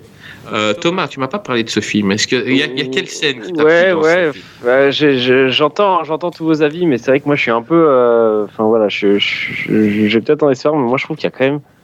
Alors oui, oui, je reviens, c'est bien joué, c'est bien filmé. Pour moi, euh, sur, alors, Ah, bien je filmé, c'est une caméra je- fixe, Je hein. sais plus exactement combien il dure, mais euh, combien de dure, temps dure le film. mais Je crois que c'est il y a des longueurs. 1h38. Enfin, Ah, une heure- une heure 2h58. Ah non, Ouais, toi, c'est Deux- ça, 2h50. c'est- Enfin, moi j'ai vu la version 2h58. Hein. Ah, la vache. ouais, mais- Ah oui, t'as vu la version longue Ah oui, mais t'es malade. T'es un ouf. Non, non, mais-. Non mais mec, t'es. Ah sur, la, la version longue. voilà, d'abord. moi je pense que sincèrement, Ah, j'avais 2h58, je pense que vous avez peut-être crié au scandale. Je pense qu'en 2h42, ça pouvait être plié, tu vois. Et non, mais je sais, non, mais je vous entends. je- il y a un quart d'heure de trop, on est d'accord. Je suis Ah d'accord oui, avec pour, moi, Bien sûr. euh, voilà. Bah, il y a un juste le quart quart d'heure. où euh, l'ascenseur est en panne et on a littéralement en plan séquence le mec qui répare l'ascenseur, là on est d'accord, ça sert à rien. Parce que ils ont été- pu ils ont poussé les jusqu'à ça ils auraient pu prendre les escaliers et au final non. Ils, ils- on les voit pas prendre l'escalier parce Non, que c'est à ce moment-là ils sont, sont au summum de leur euh, truc et ils veulent être en couple et ils veulent être dans cet ascenseur. Ils peuvent prendre les escaliers mais le film dit non et du coup c'est là où il nous fait languir pour cette Ça, scène ils ont tous les deux émotionnelle après. quelqu'un qui les attend chez eux, tu vois. Ils ont tous les deux. Allez, il y a un mec qui l'attend, euh, lui il y a une fille chez lui. Ils ont été prendre les, les croissants. Et, Ouais, en fait, ils préfèrent la présence entre l'autre plutôt que de rentrer chez eux. Oui. Oui. Et d'un point de vue purement mercantile aussi, hein, t'as Otis qui avait fourni euh, 50 millions de dollars de budget pour apparaître euh, dedans. Mhm. Donc euh, tu m'étonnes que tu fais un plan séquence où tu vois bien la marque mais affichée, bien les réparateurs, enfin voilà. avec, Mais, le recul, euh, avec recul, on voit que ça, quoi. Ouais, Euh, ça. Flony, t'as pensé quoi de la prestation de Whoopi Goldberg dans ce film Et ben moi j'ai envie de dire bah c'est du whoopi quoi. C'est pareil, hein, on est sur de la valeur drôle, sûre. elle est drôle. Elle, est- elle est- elle est une valeur sûre. Euh, moi, ce que j'ai, euh, ce que j'ai apprécié, c'est que euh, bon bah Whoopi Goldberg, voilà, c'est marrant, c'est, euh, c'est extraverti, C'est Bah, c'est une bombe, c'est une bombe. Mais euh, alors, est-ce que c'est l'effet Kip Myers Je ne sais pas. Mais euh, on peut voir aussi euh, la scène, euh, la scène à, hum, quand elle est dans le confessionnal euh, Ah mon dieu. avec le prêtre. Ah, cette Excellent. scène, ah, il est Elle est, elle, est, elle est incroyable Elle est parce que la, la fille arrive un peu en mode euh, ouais non je vais faire des je blagues etc. Quinn, hein, le prêtre. Ouais, hein, c'est ça. Et le, et le truc, c'est que elle arrive au parloir un peu, euh, tu sais, elle prend le truc un peu au second deck, tu vois, vraiment, ouais, je Oui, m'en oui, non, fous, et Et en fait, euh, Anthony Quinn, il arrive, il commence à, l'enchaîner de questions. Et là, en fait, elle se retrouve déstabilisée. Et, et moi, en fait, j'ai aimé euh, la trouver dans un rôle un peu plus. euh, un peu plus sérieux en fait. Mais Ouais, euh, après ça enlève rien après euh, mais tu sais d'un coup où, où elle se sent déstabilisée comme s'il lui, il lui mettait un tacle euh, assassin euh, Mhm. en milieu de surface et où elle se trouve un peu un peu déstabilisée non mais c'est vraiment l'image que j'ai tu vois. Un peu déstabilisée et en fait tu vois qu'elle essaie de se rattraper petit à petit et au bout d'un moment bah non en fait il y a la vérité qui sort et, et j'ai trouvé ça super intéressant. Mais après voilà ça reste du whoopi ça, ça part dans tous les sens Ouais, c'est rigolo voilà, la, la- Et, la scène d'après, elle lâche un peu dans l'ascenseur et oui voilà c'est ça c'est c'est ça tu un vois peu toute la scène avant. Et Ouais, bien sûr. Non, mais pour le truc émotionnel, je suis d'accord avec Flo parce que c'est vrai que c'est là en plus où euh, ça a amené un tournant dans sa carrière parce que peu de temps après, c'est là où elle a fait la couleur pourpre. Mmh. Oui, vraiment dans sa c'est- il y a eu un avant et un après euh, l'amour sur trois étages pour Whoopi Goldberg, hein, clairement. Mm, mm. Oui, bien Euh, moi, je voulais juste avoir une petite anecdote. Alors, euh, moi, j'ai déjà donné mon avis sur le film. Euh, c'est une anecdote. T'as encore un- Ken sur ce film-là, putain. Non, Non, ça a été- mais euh, presque. Euh, non, il y a eu une diffusion de ce film au cinéma euh, lors de la ressortie. C'était pour les, euh, les 20 ans. Donc Oui, c'est 2006. ça. Ouais, ouais. Euh, et ça avait été un peu controversé parce qu'ils avaient fait une séance en 4D. Et du coup, cette fameuse scène de sexe euh, sur, le, sur la fin euh, euh, a été euh, assez douloureuse pour beaucoup de personnes. Il y a eu beaucoup de, de plaintes qui ont été déposées vrai. contre X. Et pour ma part, anecdote, du coup, j'ai été voir ce film. Et euh, pour ma part, euh, alors émotionnellement, j'ai j'ai pleuré, mais physiquement, euh, j'ai pleuré aussi. J'ai dû, je suis rentré en carabe chez moi quand même. Il faut le Ah, dire, bah, parce que après- c'était enfin, Ça vraiment peut une se scène comprendre. compliquée. Ça peut se comprendre. Je vois, je vois ce que tu veux dire, Greg, mais après, enfin, pour moi, là, j'ai j'ai regardé le documentaire qu'ils avaient fait, le, le- le petit reportage là, sur la ressortie en 2010. moi, je trouve que la démarche de diffuser le film uniquement dans la Hollywood Tower à Disney, enfin, c'était quand même particulièrement osé parce que enfin, les spectateurs n'arrivaient pas à suivre, euh, n'arrivaient pas à suivre le film et, euh, et c'est vrai que enfin, beaucoup se sont plaints aussi parce que, enfin, je veux dire, c'est- c'est c'est hyper compliqué de regarder un film dans ces conditions. Donc, Bah, euh, 2h58 dans, dans la tour de la terreur, c'est vrai que c'était. Ah ouais, non, mais c'est long. Bah, euh, long, après, au niveau du long. son. Au niveau du son, c'était pas ouf, les cris à côté, etc. Ouais, non, c'était pas mais-. Mais justement, j'avais vécu ça et c'est vrai que Mais la fois où pas le- simple. Physiquement, physiquement, j'étais ressorti mais malade quoi, vraiment. Ouais, mais au moins le passage où euh, William Baldwin euh, vomit dans l'ascenseur, t'as les odeurs, quoi. Ah oui, t'étais dedans. Mais là, c'était plus de la 4D, c'était de la 5D. hein, T'avais vraiment. euh, Donc il y a le. Bah ouais, il y avait l'odeur. Moi, je me rappelle, il y, avait l'odeur. Il y avait quand même ma petite sœur qui était avec moi et en fait, elle avait réellement euh, dégoubillé partout. C'était, c'était horrible. Pff, plus, on a- C'était toi? Non, je, je plaisante. non, c'était peut-être pas moi. je pense pas qu'on y soit allé en même temps. Enfin, si on y était en même temps, franchement, c'est assez dingue. Mais C'était pendant euh, une semaine, non? C'était pendant une semaine qu'il le faisait, non? Ouais, c'était Ouais, une semaine, ça, vraiment c'était la une semaine. de la, de et, euh, du coup, enfin voilà. Et, euh, et je me rappelle, on avait, euh, on avait mangé une flamencuche. Juste avant, mais quelle erreur Mais non, mais on avait vraiment, tous euh. applaudi, donc la scène euh, justement où euh, le mec juste avant, il, il voit, donc on comprend qu'il y a un, un truc entre lui et Julia Roberts, mais il y a la porte qui s'ouvre d'un coup, juste quand la porte va se refermer, t'as un gars qui ouvre la porte et c'est euh, William Baldwin, et, et là il arrive, il embrasse Julia Roberts, et puis à un moment il dit je me sens mal, et il vomit quoi. Et, euh, et avec le, avec ce qu'il y a eu là, tout le monde a applaudi parce qu'on avait Mais tous incroyable. sur nous. Mais bien sûr. Mmh. Oui. Ouais, ouais, c'est. C'était un peu, tu sais, il y, a- il y a eu euh, à l'époque, à, l'é- à- à l'époque, il y a eu quand même le, le un manège. un manège, non, non, un manège à, à Disney qui était Maman, j'ai rétréci le public, où tu Oui. vivais des choses. Oui, Et, euh, et en fait, en parallèle, il y a ça qui sort. Et en fait, euh, tout le monde croyait que Maman, j'ai rétréci le public, c'était vraiment le summum. Et en fin de compte, bah non, quoi. Il y a ça qui est sorti et, et c'était vraiment une attraction vraiment, euh, vraiment super intéressante en fait. Controversé, mais. mais Ouais, controversé, forcément controversé, parce que tu dis, ouais, il y a toujours des, des, des, des gens pour, euh, pour contredire dès que quelqu'un fait quelque chose un peu de- d'extraordinaire. Mais après, voilà, Oui. le, le- le but, c'est que ça a quand même plu à énormément de gens. C'était une expérience de vie. Moi, je suis sorti de ce manège en apprenant énormément de choses sur moi, sur, sur les gens autour de vous. Et, euh, et du coup, J'ai appris que j'étais épileptique moi, grâce à ce Ouais, voilà, mais tu vois, mais on en apprend tous, tu vois, on en apprend tous, tu vois. Moi, j'ai appris que bah, forcément ma petite sœur ne, ne supportait pas les manèges à sensation, et, euh, et voilà, et on est, on est sorti de tout ça grandi. Que les Dennis Levis ne se lavaient pas si facilement que ça. N'absorbe pas bien le vomi. Ouais, bien On a sûr. la chance aussi. d'être une génération. On est une génération. On n'avait pas vu le film à sa sortie. Enfin, on l'avait pas forcément tous vu au ciné. C'est vrai que le découvrir dans ces conditions, forcément, c'était. Euh, Bah, ça amène un plus, quoi. Ça amène un plus. ça amène un Ah, clairement, ouais. ouais, t'as ce côté expérience. euh.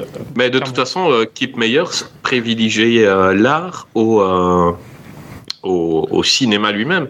Bien Quand sûr. on lui a proposé ça, je me demande, c'est pas lui qui a demandé à ce que ce soit diffusé là, quoi. Euh, pour lui, c'est une séance artistique. Euh, il dit voilà, c'est un ascenseur, ça monte, ça descend, paf, Disney World, quoi. Euh, franchement, moi, je. Je kiffe, euh, j'apprécie la démarche, mais on va pas rester trop longtemps Non. une Non, c'est une anecdote, c'est une anecdote. romantique. Oui. Voilà, c'est une anecdote. Euh, il est arrivé en 93 avec un film d'action euh, ré- réalisé par euh, Robert Butler qui s'appelait, vas-y Gray, dis-le-moi. Alors, euh, je vais devoir te corriger sur l'année. Bien c'est pas 98. l'année. Ah oui, c'est En en fait, 98. Pardon, pardon, je me Voilà. suis trompé. Vas-y. C'est l'image qui veut que ce soit 93, mais Ouais, enfin. c'est pas logique dans la En fait, c'est pas possible que ce soit en 93 Ok. puisque c'est la suite de Air Force One qui est sorti en 97. Ah d'accord, Et oui, du oui, coup, voilà. Et du coup, ça s'appelle Air Force One 2. Euh, Voilà, qui est donc euh, One 2. sorti en 98. Alors c'est euh, vraiment Gary là avec avec Gary Busey, Alice Milano et Ouais. euh, dans un rôle un peu secondaire, euh, comme toujours dans sa carrière, Frank Stallone. Ouais. Euh, donc voilà, vraiment des, des gros noms. Ouais. Et Oui. euh, du coup, alors là, c'est, on arrive vraiment dans sa partie de la carrière où il commence vraiment à plus avoir de, de pognon. En fait, euh, il faut savoir que Kip, euh, Myers, il avait vraiment cet aspect euh, devenu un peu persona non grata à Hollywood. euh, parce que il avait agressé des filles dans des bars. euh, Et puis trop vraiment- fort, trop fort niveau, niveau acting. Donc euh, forcément, à un moment donné, Oui, le il gars, avait aussi, euh, voilà, il a eu ce burn-out aussi. Enfin, vraiment, c'est- ça a été sûr. une carrière très compliquée à Hollywood euh, sur, sa, sur sa carrière. Mais de toute façon, Bah, le Enfin, dé- début je vous des années apprends 90. rien. Il y a eu des lui, euh, nombreux documentaires. Voilà, c'est ça, les Oui. années 90. Ça va Maintenant, rien n'a été prouvé non plus. Hein, euh, Oui, non. Bah, on, sûr, en, on en parle un petit peu quand même dans ce, dans ce film documentaire Keep Story. Enfin, faut pas se. Enfin, voilà. Oui, oui, non, mais- Le truc est disponible sur Netflix si vous voulez, mais, euh, Je... Kip n'est pas tout blanc, ça c'est Voilà, sûr. il a même amené euh, au, au barreau euh, Avala la Chata en disant Regardez cette femme-là, je l'ai baisée, regardez son trou. Elle avait toujours, on entendait l'écho, on l'a entendu trois fois Regardez son trou, regardez son trou. Il il dit euh, La fille là-bas, je l'ai pas violée. Euh, La preuve, elle peut marcher correctement. voilà. Ah bah, c'est pas Oh, les mecs, oh. Oh non, non, là c'est du manque de respect pour, pour, à- aux, aux actrices. Là, faut arrêter, les gars. Non, non, vraiment. Ouais, c'est lourd, c'est Chris. C'est- Oui, oui, mais, mais voilà, mais pour moi, c'est une preuve. Euh, c'est une preuve. Il ouais, non, mais- violé. Non, mais ça reste la une preuve, c'est de sûr. 18 ans qui a dit m'a violé. On a tous vu euh, les deux scènes de sexe, donc que ce soit dans euh, dans l'amour sur trois étages ou dans euh, Le vrai sur la Clément. sur la Clément. La gamine, elle aurait pas survécu à Kip Meyer. Enfin, Ah non, c'est sûr, c'est sûr, c'est sûr. Donc moi, j'y crois pas. Personnellement, j'y crois pas. Bah, après, ça reste un autre débat. troublant. Ouais, ouais, mais Mais après, ça a reste un autre mal, débat. ça a reste un autre débat. Je crois que c'est cette année-là où Paris Match lui offre derrière la couverture et titre euh, Keep Proco. Ah, Ah oui, oui, c'est vrai. C'était un peu limite d'ailleurs, un peu de mauvais goût. Elle euh, un peu oui, bah oui, parce que c'était border, mais c'est vrai que. Bah, le jeu de mots est incroyable en plus, Oui. enfin. Bah, ils en ont fait plein, hein. Télérama, ils avaient fait un jeu de mots avec tout camp, avec euh, tout full camp, enfin, ils avaient fait Ouais. plein de trucs. Il y a eu, y a Ouais, eu à plein chaque de choses film, cette euh. année-là. Mais là, il y a aussi Ouais, un pied de nez à Rocco Siffredi en lui disant Ouais, Rocco, euh, calme-toi, il y a quand même euh, Kip qui est derrière toi. Ouais, c'est clair. avec, euh, C'est clair. ça. Ah oui, oui, c'est- bah oui. C'est euh, c'est quand même assez. euh, Moi, j'ai trouvé, j'ai trouvé le jeu de mots très intéressant et euh, ça mettait à pied de nez euh, pas mal de gens, donc euh, moi, j'ai trouvé ça intéressant. Bah, ça Ouais. fait Ah, du vas-y, bruit, oui, euh, ça fait euh, bruit, hein. fais-nous un peu le, le pitch de Air Force One 2. Ouais, alors Air Force One 2, en gros, qui est donc la suite de Air Force One, le film d'action euh, de 97 avec euh, Harrison Ford. Euh, en fait, si vous le connaissez pas, c'est normal. C'est vraiment, c'était un film euh, à la base qui n'était pas du tout prévu pour être une suite. C'était un autre film d'action euh, dans, dans des avions, mais euh, en gros c'était un, D2 un direct to DVD qui avait pas de pognon, pas d'ambition.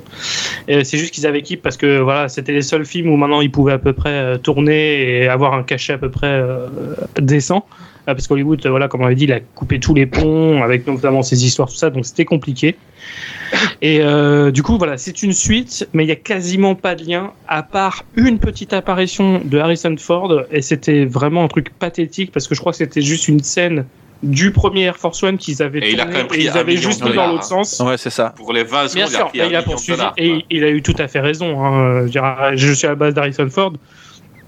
J'ai jamais fait cette scène et je suis dans ce film, c'est scandaleux, j'attaque le film en justice. Donc évidemment, et il a eu gain de cause, et tant mieux, justice a été, a été rendue.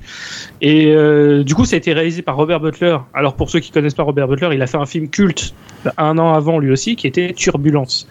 Donc forcément, t'as le mec de Turbulence, et t'as un film d'action dans l'avion, t'as Air Force One qui est sorti l'année dernière, t'essayes de, de profiter. Tu joues là-dessus, bien sûr. Ah, évidemment, voilà, tu- c'est pas, c'est- ça reste, ça reste un business hein, avant tout. Euh, donc du coup, euh, niveau casting, on l'a dit, il y avait Gary Busey qui joue le méchant du film, qui est donc là le excellent. vice-président, qui est excellent, mais c'est Gary Busey, hein, Gary c'est- Busey, il, est, il est trop fort, quoi. c'est la base. Et t'as euh, Alyssa Milano qui joue donc la fille de, de Kip, alors qui n'est pas le président dans ce film. Il joue pas le rôle de Harrison Ford. Il joue le chef de la sécurité de Harrison Ford. Euh, qui s'était euh, fait virer du premier film parce qu'on a vu dans le Ouais. premier film que euh, Harrison Ford peut se défendre tout seul quand il avait poussé euh, le méchant de l'avion on s'est dit Mhm. bon il a plus besoin de chef de sécurité Ouais, Donc, ouais, le chef de sécurité- tout seul. tout à fait. Donc du coup, ils ont fait un. euh, il a, il a eu un autre rôle parce qu'ils l'ont quand même pas viré euh, parce qu'il était incompétent. C'est juste qu'on n'avait pas besoin de lui dans ce rôle-là. Mhm. Et du coup, ils avaient créé un nouvel avion Air Force One, qui est donc le Super Air Force One. Euh, et ils avaient dit, bah, tu, vas nous servir de cobaye, euh, tu vas voir si tout se passe bien niveau protocole, si tu penses que cet avion est aux normes. Donc il part faire un test, et c'est là qu'il y a un autre avion qui arrive avec des Russes. Euh, ou des Bulgares, je, je, je sais plus trop. Ah, L'équipe est russe, mais le chef est bulgare. hein. Mhm. Ouais, je, ça, crois oui, que oui, ça. Mais c'était un peu cliché à l'époque. C'était Ouais, un peu, c'était c'était totalement- un peu c'était un cliché peu sur raciste, l'Europe de hein. l'Est. Un peu C'était un raciste, peu, ouais. ouais, un, un peu limite. Américain mauvais qui crie tout le temps euh, avant Ouais. de sauter, c'est incroyable. Exactement. Et du coup, ils voulaient détruire le Super Force One pour montrer euh, la dominance euh, sur le- les États-Unis. Et du coup, c'est là où tu as vraiment Kip Meyers qui essaye de dire que non, non, j'ai été agent de sécurité, je, je peux m'en sortir. Et du coup, c'est là où on voit l'aspect suite qui est vraiment euh, poussé. Ça, c'est- on va plus loin que dans le premier film, parce que du coup, tu as Kip Meyers qui souvent saute d'un avion à l'autre. Oui. Oui, il ça, les il, a scènes été, d'action. euh, il a été athlète olympique, hein, donc il, est, il faisait du saut en longueur. Il avait le fait. record du monde euh, dans le film. Enfin, on le dit que c'est pas lui, mais dans le film. Oui, dans le bien film, sûr. il Et, avait- oui, voilà, et c'est il ça. saute entre les deux avions régulièrement, c'est assez impressionnant. Bah avec cette Ouais, scène de cette scène de fin après peut-être que tu vas en parler mais cette scène de fin parce que après c'est pas c'est ça m'a marqué mais bon après moi j'avoue personnellement si je peux donner un petit peu mon avis sur ce film que bah, c'est Vas-y, vas-y.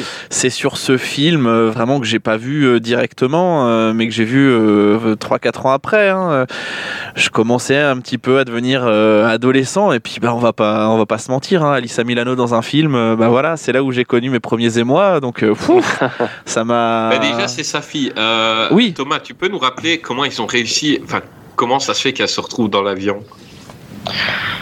C'est un imbroglio, c'est tout un imbroglio, les gars. Euh, en plus, c'est marrant parce que je l'ai revu il y a deux semaines. En fait, ce qui se passe, c'est que justement, euh, le personnage d'équipe Mayer s'en va pour faire les tests.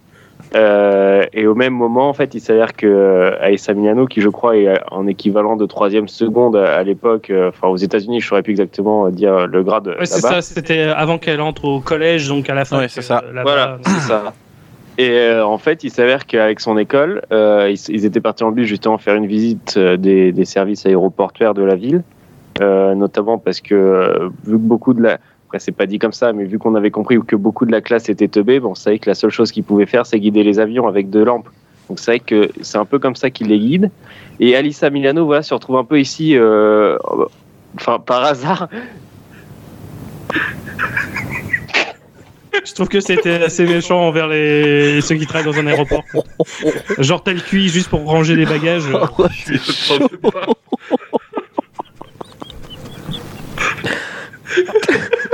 Celle-là, elle est plus vite, frère. guider les, Toi, des notes des guider les euh, avions avec les euh, lumières. Tu vois, quoi. on voit tous le gogol comme ça. Mener, oui, droite. Ouais, droite. J'en crache sa mère. Putain. Thomas, tu me fatigues. Et puis t'as pilote qui est un peu gogol aussi. Oh, putain, ça brille. On va faire comme si on Ça brille, c'est des luciens la Ouais, on n'a pas entendu ça. la Thomas. la. Et donc Alissa Milano qui se retrouve là, bon après c'est pas l'idée de l'histoire, et puis bah forcément les les les putain Chris un bâtard. Et- Ok c'est bon. Allez, vas-y. Et, euh, et euh, Milano qui se retrouve là par hasard du coup, et comme par hasard il y a une fille, une petite fille que les méchants vont kidnapper. Je vous la donne en mille. Euh, c'est euh, c'est la fille. Bon ça. c'est Cousu de fil blanc. 90, hein, c'est Cousu de fil blanc, oui, oui. vraiment, on est un peu, euh, c'est un, c'est un peu gros.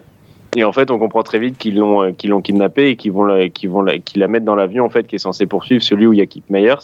Et puis Bah, voilà. c'est quand même la, la seule qui a traité Gary Buzet de, de, de face de rat. Ah C'est ouais, aussi pour ouais, ça. ouais. Les autres, autant ils se cachaient avec leurs leur, leur deux, leurs deux trucs là pour les avions, autant elle, elle, a, elle a fait front. Donc euh, il a dit on prend celle-là quoi. Ah, Puis, euh, puis, forcément après ils comprendront que ils comprendront que, que c'est enfin ils comprennent très vite que c'est sa fille mais après voilà l'histoire est pas basée là-dessus mais c'est comme ça en tout cas que les c'est en tout cas en tout cas que les que les que les, les méchants de l'est arrivent arrivent à, à prendre la fille et, euh, et à la mettre dans l'avion et, euh, Bah, et c'est ce, c'est ce et- qui crée une, une tension, mine de rien, dans le film. Sinon, Oui, évidemment, euh, bah, il, y va et il est but direct. Euh, Sinon, il n'y a pas d'attache émotionnelle. euh, C'est ça, même pour le personnage de Kip Meyers. En vrai, c'est. Franchement, il aurait Il pu joue pas sauter. très bien dans ce Ah, film, Surtout, pas il avait un méchant, parachute. hein. Il aurait pu sauter de l'avion et Oui, se c'est barrer. ça. Et c'était C'est son réglé. problème, tu vois. puis il y a des Euh, larmes, après- et des le fait qu'il y avait chaque fois que lui sautait d'un côté, euh, Gary Buzet sautait dans, dans l'autre avion avec sa fille, euh, fait qu'il pouvait pas, il pouvait pas descendre quoi. Ouais, non, mais c'est normal. Mais encore une fois, c'est vraiment le côté film, film facile. Donc, euh, niveau acting, là, Kip Meyers, il, il donne rien. Ah, Il se fait Euh, bouffer par Gary Buzet. Hein. Ouais, c'est ça, mais vraiment. bouffer. Mais c'est- après, à l'époque, c'est normal, tu vois.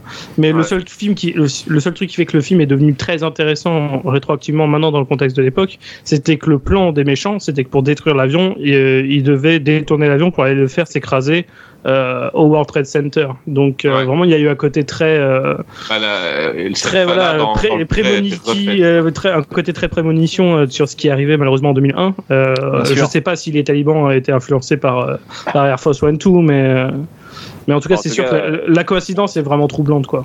En tout cas, le film, on le voit plus hein, aux États-Unis depuis Non. cette histoire. Ah non, que- clair. mais En tout cas, moi, je veux juste revenir sur le fait que le euh, au moment où ils arrivent à poser le, premier avion et que et qui dit à sa fille euh, quand ils sont encore par radio interposés parce que lui est encore dans l'autre avion et qui dit à sa fille écoute je vais te guider et tu vas poser l'avion moi bon c'est un peu le moment où je me suis dit bon la fille de 13 ans qui pose l'avion euh, c'est un peu gros Euh, Ouais, ça fait beaucoup là. Ouais, mais attends, c'est la fille de Kip Meyers, quoi? oui non mais Enfin, je peux pas les- tu peux pas dire je peux pas dire le contraire On- mais bon, on c'est a vu dans Dans le film, c'est pas. Meyer, ça faut pas Non, mélanger mais on a vu dans le flashback au début qu'il a complètement sait C'est tout vrai, c'est faire. vrai.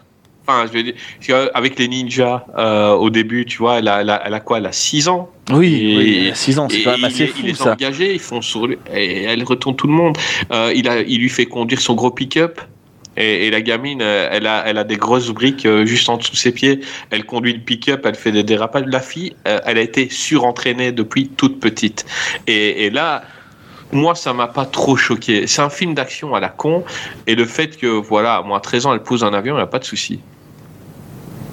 Ça pas- Après, ça reste un DTV tout, tout merdique. Hein. Ouais, bien sûr, bien sûr, bien si vous avez aimé Air Force One, je vous conseille pas Air Force One. Vraiment. Ah bah non, non, c'est Non, non. incomparable. on est un peu, il est n'y a un pas peu. de pognon, euh, les avions ils sont, ils sont minables. Enfin, si, regardez-le pour Kip Myers, mais c'est tout, vraiment. Enfin. Oui, voilà, c'est ça. C'est vraiment la seule Ouais, Kip intérêt Myers, il faisait acte de présence hein, dans Ouais, c'est clair. Ah oui, oui. Il est venu Ça se voit qu'il est défoncé à la cocaïne aussi parce qu'il Oui, joue à moitié euh, Bah- deux tiers de ses scènes, il est assis en vrai. Enfin, Bah après, ouais, je, je suis d'accord, mais après, euh, enfin, je trouve qu'il revient quand même sur le devant de la scène euh, en 2003, quoi. On va peut-être, on, vous a- on a fini de parler de ce film-là ou on, parle euh, du film suivant, je sais pas?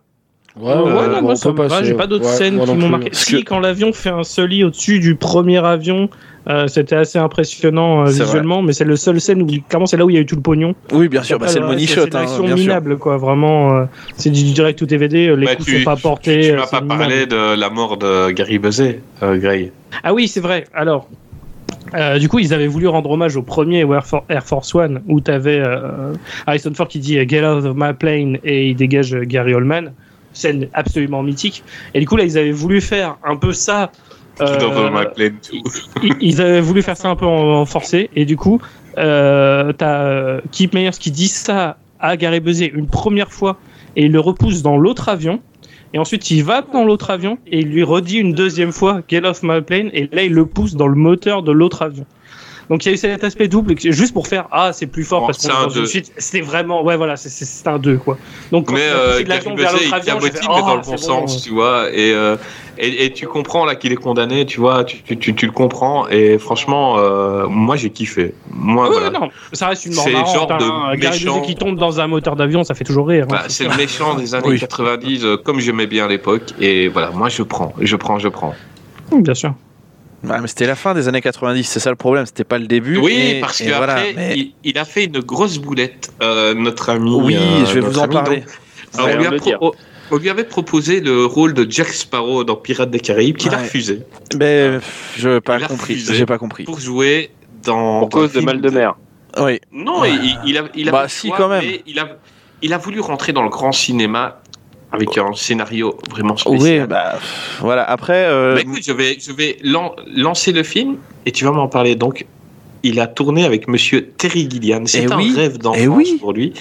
euh, dans un film, euh, donc il a, il a donc refusé Pirates des Caraïbes pour jouer dans le merveilleux Docteur Brutulhur et sa magnifique machine à bulles. et oui. Un, f- attends, un film avec. James Franco, Nathalie Portman, Peter O'Toole, mais bon, on va expliquer un peu ce qui s'est passé avec lui. oui, ouais. Euh, Brad Pitt qui joue Unicorn, Jack Oui. Black, euh, Sean Bean, Viggo Mortensen, euh, Meryl Streep et Michael Douglas.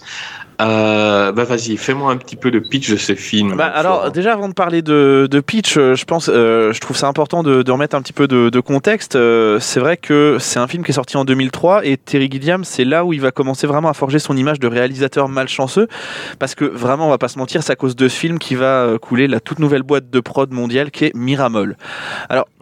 Euh, pour ceux qui connaissent pas Miramol, vraiment, c'est au début des années 2000, il y a Harvey Weinstein qui souhaite s'ouvrir vraiment à un marché euh, très très international. Et après une soirée avec Luc Besson, visiblement, euh, et pour ça, il se rapproche du groupe Endemol. Euh, et de ce rapprochement, mais consenti cette fois. Hein, euh, sera créé Oh, Miramol. allez. Oh là là, dis donc. Pour une distribution, alors dans ce pour une distribution vraiment d'abord européenne avant d'être Moi, je trouve américaine. que Besson et Weinstein, c'est des gens tout à fait respectables. et alors, bien évidemment, Sur cet épisode que je m'en vais, je quitte, euh, quitte Sylvien.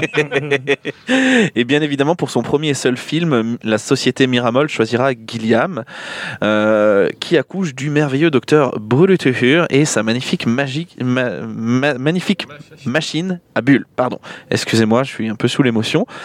Euh, le, alors le synopsis vite fait quand même. Donc c'est le docteur Brulutuhur qui était un inventeur de génie ou plutôt était, parce que depuis que sa femme est disparue, il n'est plus que l'ombre de lui-même. Mais quand même, chaque fois qu'il s'endort, il reçoit la visite de Michel, qui est joué euh, du coup par Nathalie Portman, qui lui montre que sa prochaine invention va révolutionner le monde, mais que malgré tout, ça se fera au profit de sa relation déjà tendue avec Mangold, son fils, qui est joué par James Franco. Euh, et, et, et- et je trouve ce film, mais vraiment, on est sur, euh, sur, une, sur une comédie dramatique, hein, on va pas se, mentir, avec une, problématique vraiment liée à la reconnaissance, mais mais malgré tout, enfin, après, voilà, moi, ça, ça m'émeut un peu de, de, parler de ce film parce que c'est la reconnaissance euh, face à sa famille, mais aussi fa- face au monde, malgré tout. C'est un, un récit que j'ai trouvé fort et poignant, euh, qui montre vraiment toutes les facettes de l'humanité et. Et vraiment, hein, on est sur un film quand même de Terry Gilliam. À l'époque, il y avait Nathalie Portman, James Franco, donc euh, un qui sort de Spider-Man, l'autre qui sort de Star Wars. Mais il n'est pas connu du tout. Et, mais pour moi, je sais pas, vous allez me dire, hein, mais pour moi, c'est la performance de Kip la plus aboutie à ce jour. Vraiment Ah, mais euh, on Ah est ouais, d'accord pour carrément. dire que Bah, c'est un grand film, mais ah, mais oui je crois qu'on n'est pas prêt. Je crois que peut-être que toi, Il est un peu abscon, prêt. quoi. C'est ça, il est un peu abscon. Il y a le côté. Peut-être qu'il est trop euh, avant-gardiste et euh, je, je sais pas si on est encore prêt aujourd'hui à vraiment euh, à vraiment comprendre le fond du truc. Alors après, je vois ce que tu peux dire. Non, Florent, mais mais ouais je trouve que c'est, enfin pour moi personnellement, c'est peut-être un peu trop et il y a trop de où je suis largué et, euh, et c'est dommage. Après, il y a, il y a quelques petits, euh, il y a quelques petits euh, euh, tips que, que j'arrive à, à piger, mais sur la longueur du film, et ben au bout d'un moment, moi je, je pédale dans la smoule quoi. Ouais, mais je trouve quand même qu'il y a. y. Oui, mais il y a quand même ce, oui, ce c'est truc. incompréhensible. hein. Ce truc assez. euh, bah ouais, mais c'est parce que c'est assez poétique en fait. C'est c'est un, c'est un truc. euh, c'est dans la rêverie, c'est c'est tout dans le, dans le suggéré. Donc euh, moi, moi, je trouve ça fort quand même. Euh, Thomas, Ouais, non, mais moi je suis, je suis, je suis d'accord avec Flo. Enfin, c'est, enfin, je, je vois ce qu'il veut dire, je comprends. Après, voilà, je, ça, c'est- ça, ça s'est dit d'ailleurs après. C'est vraiment les producteurs lui ont vendu en disant voilà, là c'est ton rôle à Oscar, tu vois. voilà, là, là, voilà, là, tu vas exploser. Et je pense qu'ils lui ont, ils lui ont un peu trop monté la tête à ce niveau-là. Il, il a pas pu le jouer. Je pense que comme il, je- je- je- j'essaie de, de le dire avec mes mots, mais voilà, il, il joue. hein. Enfin, ça, on peut pas lui enlever le contraire. Il joue. Ah, il gars, joue incroyablement bien. Après, voilà, d'un point de vue scénario, je pense que c'est un peu plus dur et c'est dommage parce que je pense que s'il y a un film dans la carrière où euh, peut-être il aurait pu prétendre vraiment à, à une, une vraie, réelle et concrète nomination aux Oscars, ça aurait été celui-là. Bien sûr. Et je pense Ah, que c'est dommage C'était son ciao Pantin. hein. Ah bah bien sûr. Ouais, mais, show le... mais par contre, le box-office du film euh, n'a pas aidé. Donc, c'était un voilà. film. Il a été l'acteur le mieux payé de tous les temps pour Oui. ce film. Ouais, ouais, 60 ouais. millions de dollars. Plus, Euh, 60 il 60 devait 000. toucher 10% des, des recettes. Alors, Euh, je pense que tu as des chiffres un peu, un peu biaisés hein, sur, euh, sur ce, sur ce truc-là. Donc, Ah, t'as- ah, t'as- t'as t'as- t'as créé des autres. Donc ouais, non, non, vraiment, on est, on, est, on est sur un film qui a un budget de 140 millions de dollars au total.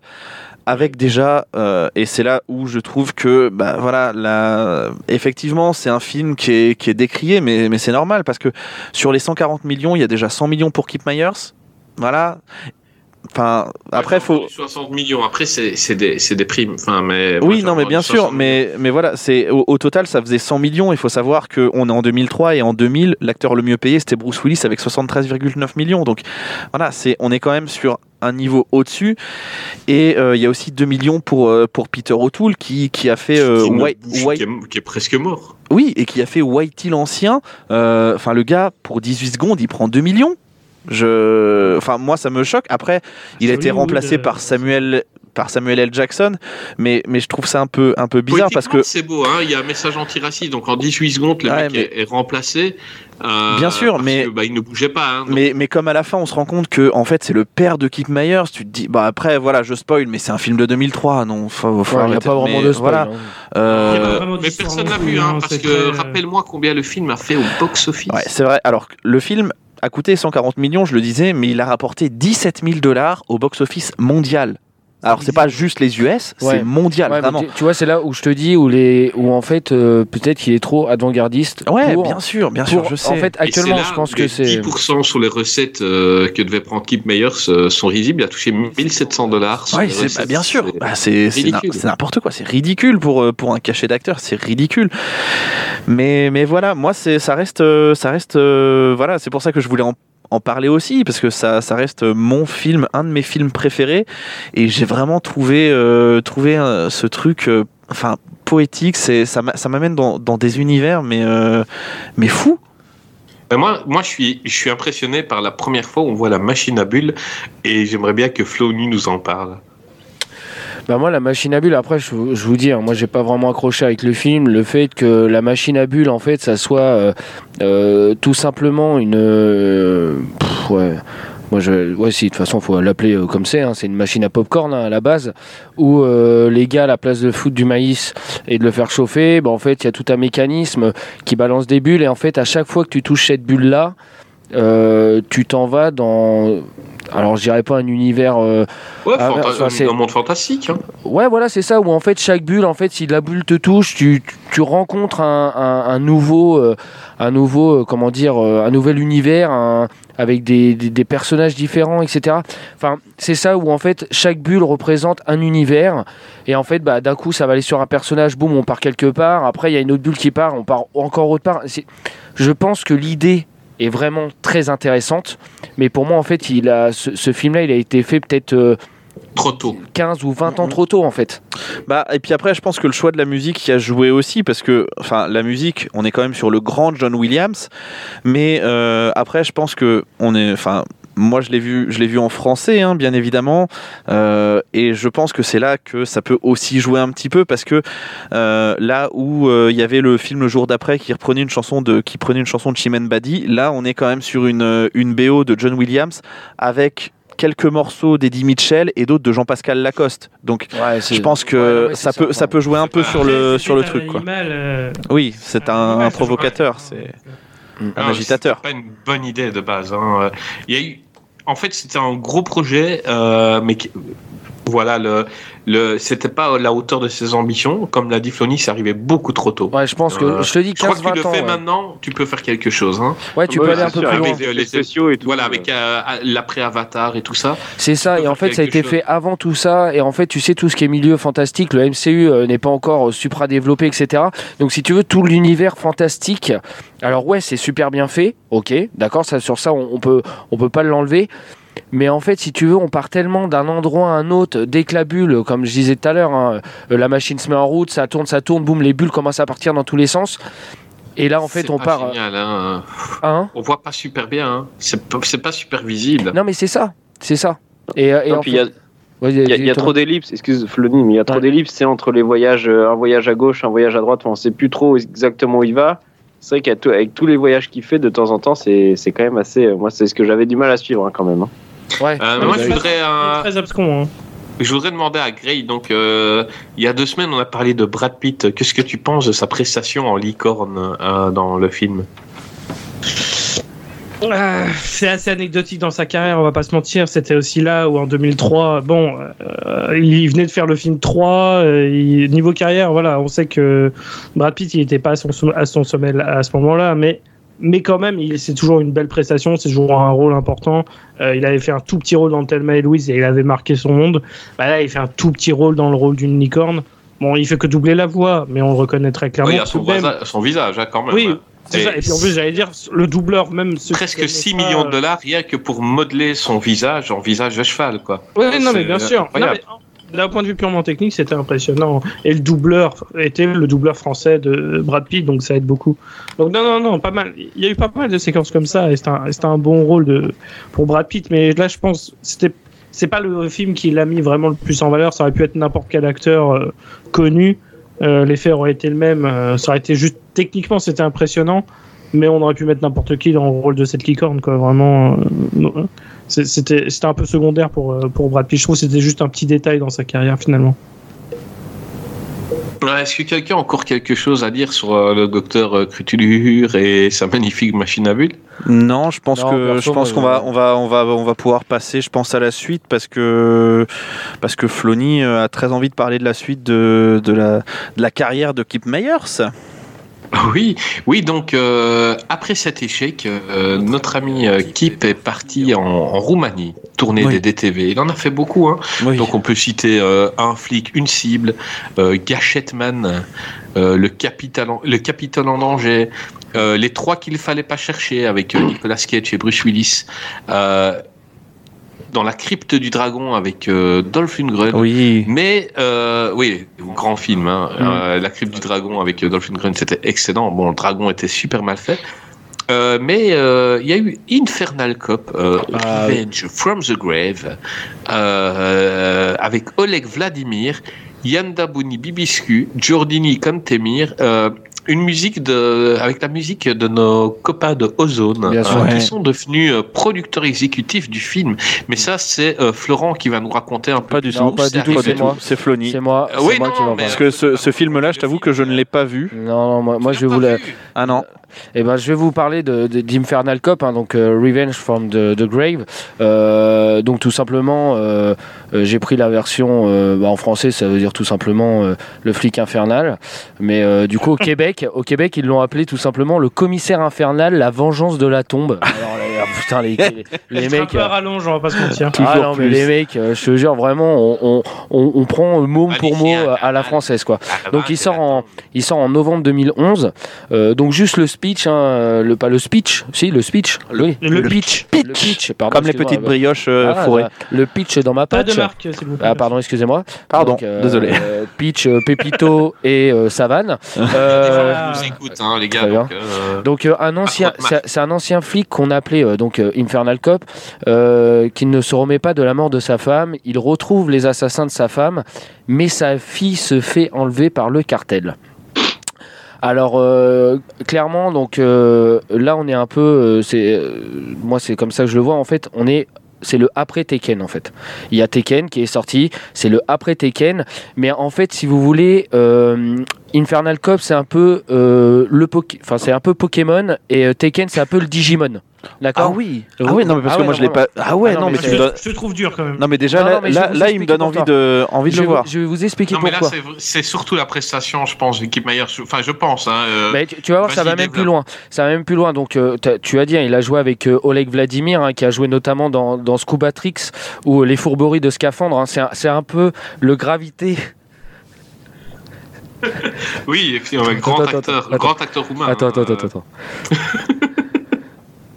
Donc il est avec notamment euh, Oleg Vladimir hein, qui a joué dans Scuba Tricks ou euh, Les Fourberies de Scaphandre. C'est une sorte de, de- de gravité mais sous l'eau. Gravity pardon. Oui, sous ouais, bah ouais. Donc euh, les mecs étaient quand même précurseurs. Après il y a John Denis euh, Bibescu qui a joué dans Why Me.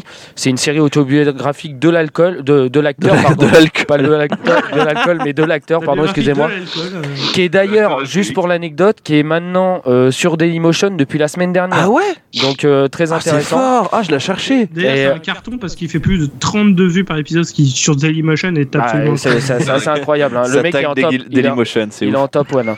Et après, il y a du coup. Mais il en aura 33 parce que moi, je m'y mets dès ce soir. Bah Bah oui. Ah, euh, c'est depuis la semaine dernière, donc euh, franchement c'est plutôt stylé. Et après il y a Jordi euh, euh, Kantemir qui a joué notamment dans Hard Hard to Be a Baby, qui est,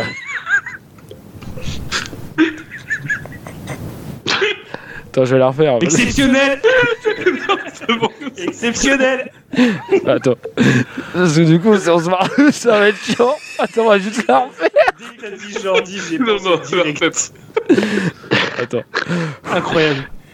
Il y a aussi, donc, tu le disais tout à l'heure, Jordi Cantmire qui a joué dans Hard Hard to Be a Baby, Mais qui oui. est une Ah. pépite. Ah. Une pépite. Une D'ailleurs, pépite indé. Oh là ont- qui est- qui est, qui est assez incroyable. Incroyable. Et du coup, pour revenir au film, alors il est très précurseur parce que au niveau de, de, de l'immersion, moi ce que j'ai aimé et, euh, et, et- et là je pense que vraiment euh, Flo, tu vas vraiment kiffer. En fait, toutes les scènes de combat, elles sont toutes illustrées du style BD Kid Paddle. Oh, trop bien. Mais Non. c'est- un peu notre enfance, tu vois. Enfin, Mais c'est Et en fait, exceptionnel Dès qu'il y ça. a une scène de combat, en fait, ça bifurque en mode, euh, en mode BD. Et en fait, euh, c'est plus un film, hein, c'est un dessin, c'est une sorte de, de, de- de BD, de dessin animé, etc. Donc moi, j'ai, j'ai- trouvé un peu d'univers manga là-dedans, donc Ah, j'ai- trouvé ça très, Ah euh, très, très intéressant. Après, il y a. Scott Pilgrim en vrai, hein, avant l'heure. Hein. Ouais, voilà, mais ce c'est ça. Mais c'est euh, exactement ça, tu vois. Donc, euh, moi, moi, j'ai aimé ce truc-là. Euh, ensuite, euh, bah, c'est en, en fait, c'est le premier film qui a été en partenariat avec un jeu vidéo. Et en fait, euh, alors. Ils parlaient euh, à l'époque de faire des suites et en fait c'était le premier donc en fait ils étaient en partenariat avec euh, GTA 1 et GTA 2 et en fait toutes les, scènes de, de course poursuite sont extraites du jeu vidéo. Non. Non. Ah, c'est pour ça, c'est la vue du dessus. Ah. Exactement. Ça explique la vue du Ça dessus. explique, ça, ça- ça explique la vue du dessus et en fait Ça, c'est une anecdote. et, et, et en fait, si vous voulez, le truc qu'il y a, c'est que après, normalement, on devait passer sur du euh, GTA San Andreas, Vice City, etc. Le GTA 4. Bon, là, pour l'instant, euh, bah, clairement, ça s'est ça s'est un peu stoppé. Et, euh, et moi, je vais juste revenir sur une scène. Une scène qui, pour moi, euh, bah, après, vous allez dire, ouais, en fait, dès que tu vois Keep Meyer, tu prends à chaque fois les mêmes scènes, mais, mais moi, je l'ai trouvé assez exceptionnelle, la, ch- la, la, la scène mythique où il est Avec dans son jardin. Non, non, du tout. dit, Non, non, du tout. en Roumanie faire Non, des non, non. Ouais, ça aurait été, ça aurait été- ça aurait été marrant. C'est lui donne une fourchette. et à la fin, il peut bouffer son cassoulet. Enfin, c'est incroyable. Non, non, non, non, mais la scène mythique, la, la- la scène euh, mythique dans son jardin avec son chien qui cherche son os. Ah oui, oui, oui. C'est beau. Moi, je vais vous dire une chose. Les tu, frissons. spoil, tu spoil carrément, par contre. Hein. Ouais. Bah après, Ceux qui ont je- pas eh, vu, 2011, les mecs, euh, ça fait 10 Ouais, ans. euh, mais bon, Vas-y, vas-y. ça va, mais- Cop, hein. Le, le, parler, donc, euh, le jeu d'acteur assez incroyable, mais moi ce qui me ce qui m'a rendu ouf et qui m'a encore euh, enfin élevé Kip Myers, c'est que le mec arrive même à faire jouer des, des animaux, d'accord? Et où on Ah, sent dans le regard du chien ouais. une tristesse et en même temps euh, une espèce d'ascenseur émotionnel là, où il, a- il est triste, il cherche, il est avec lui. Enfin, vous voyez, enfin, vous voyez la scène. Le, truc, il est à quatre pattes dans l'herbe en train de gratter avec son chien, en train de chercher l'os. Il y a, il y a une espèce de, de, de truc avec une, une musique euh, euh, vraiment, euh, vraiment là, quoi. Et, euh, et quand il le trouve, cette espèce de, de, de jouissance de, de, carnaval, hein, parce qu'il prend, euh, il prend son chien avec ses voisins, il, il, Ouais. il commence à partir en fête du voisinage, etc. Euh, tout le monde était content de retrouver cet os-là. Et, et c'est là où on voit euh, la, aussi la touche de, hum, du comment ça s'appelle du réalisateur euh, Marius Anka hein, que, Mhm. que, que vous connaissez sûrement et, et moi c'est ce que j'ai aimé c'est c'est tout ce fait d'être avant-gardiste sur des choses hein. Mais là il va pas aussi loin que, que, ton film que tu nous présentais Florent. Mais il y a quand même les scènes de combat illustrées BD le fait des courses poursuites en contre-plongée. Mais moi ce qui, euh, ce qui m'a touché c'est euh, c'est un peu euh, comment il retrouve sa fille. Bah, d'ailleurs Chris toi tu l'as vu. Bah oui, mais c'est grâce à l'os justement du chien qui, qui cherchait son os à lui et qui a retrouvé justement le tibia euh, de l'ancien voisin qui a été assassiné par le, le cartel. Et, euh, et grâce à la- au- à l'ADN, ils ont pu retrouver sa fille, quoi. Incroyable. Euh, c'est un film qui a eu tellement de succès en DTV qu'il a eu une ressortie cinéma.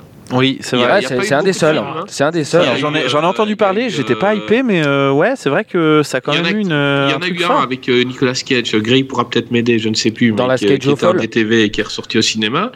Euh, Euh, oui, avec lui, il y a dû en avoir plusieurs. C'était peut-être un Pays the Ghost ou quelque chose comme ça. ouais, un truc dans le style. Et il y avait eu euh, Universal Soldier aussi, le dernier avec Scott Atkins aussi. Qui Oui, était, euh, avec euh, eh et ben, ça, c'est Van un- Damme, ouais. Voilà, c'est un des trois euh, qui a qui avait tellement cartonné en DVD qu'on l'a envoyé euh, au cinéma. Et c'est le renouveau de euh, Kip Meyers. Ouais. Oui. On Ouais, dit, il n'est pas mort. Il n'est pas mort. J'ai une petite anecdote d'ailleurs sur ce film. Euh, on, reparlait de, de sa carrière dans le porno au tout début, et il faut savoir justement qu'il y a une parodie pornographique de, ce film. Euh, et en fait, il y a une parodie très forte qui reprend la scène dont a parlé Flony, où justement euh, son chien cherche un os, et après avoir trouvé, il prend son chien pour aller chez les voisins. Là, dans cette version, c'était un peu l'inverse qui a été joué. C'était un beau pied de nez, parce que du coup, il était avec son chien et il prenait ses voisins. Donc vraiment, il y avait, il y avait ce côté un peu pied de nez euh, au film original qui était très intéressant, je trouve. Donc, Incroyable. euh, ouais, non, vraiment, vraiment une belle scène. Mais moi, Infernal Cop, j'ai trouvé vraiment cool. Un Ouais, peu euh, anecdotique sympa. par rapport à d'autres films. Mais C'est moins marquant qu'un qu'un Docteur Brûl- Brûluture, tu- forcément. Parce qu'il n'y en a pas beaucoup des films comme ça. Mais Euh, pour des trucs DTV, je trouve que c'est hyper honnête, quoi. Vraiment, il Bah, se tu t'y pas attends de- pas, tu vois. Après Non, avoir vu un, flic, une cible, par exemple, euh, tu dis il est, il est mort. Mm, mm. Euh, on Ah le oui, verra plus jamais, Kip Myers. Et là, il arrive euh, et paf, il illumine l'écran, quoi. C'est Euh, clair. Florent. C'est clair. Bah après, comme je te dis, moi, je. Ah non, je- l'as pas vu, toi Non, je l'ai pas vu, donc ça sert à rien de me demander en fait. Du coup, Pardon. mais c'est bien, Après- c'est bien.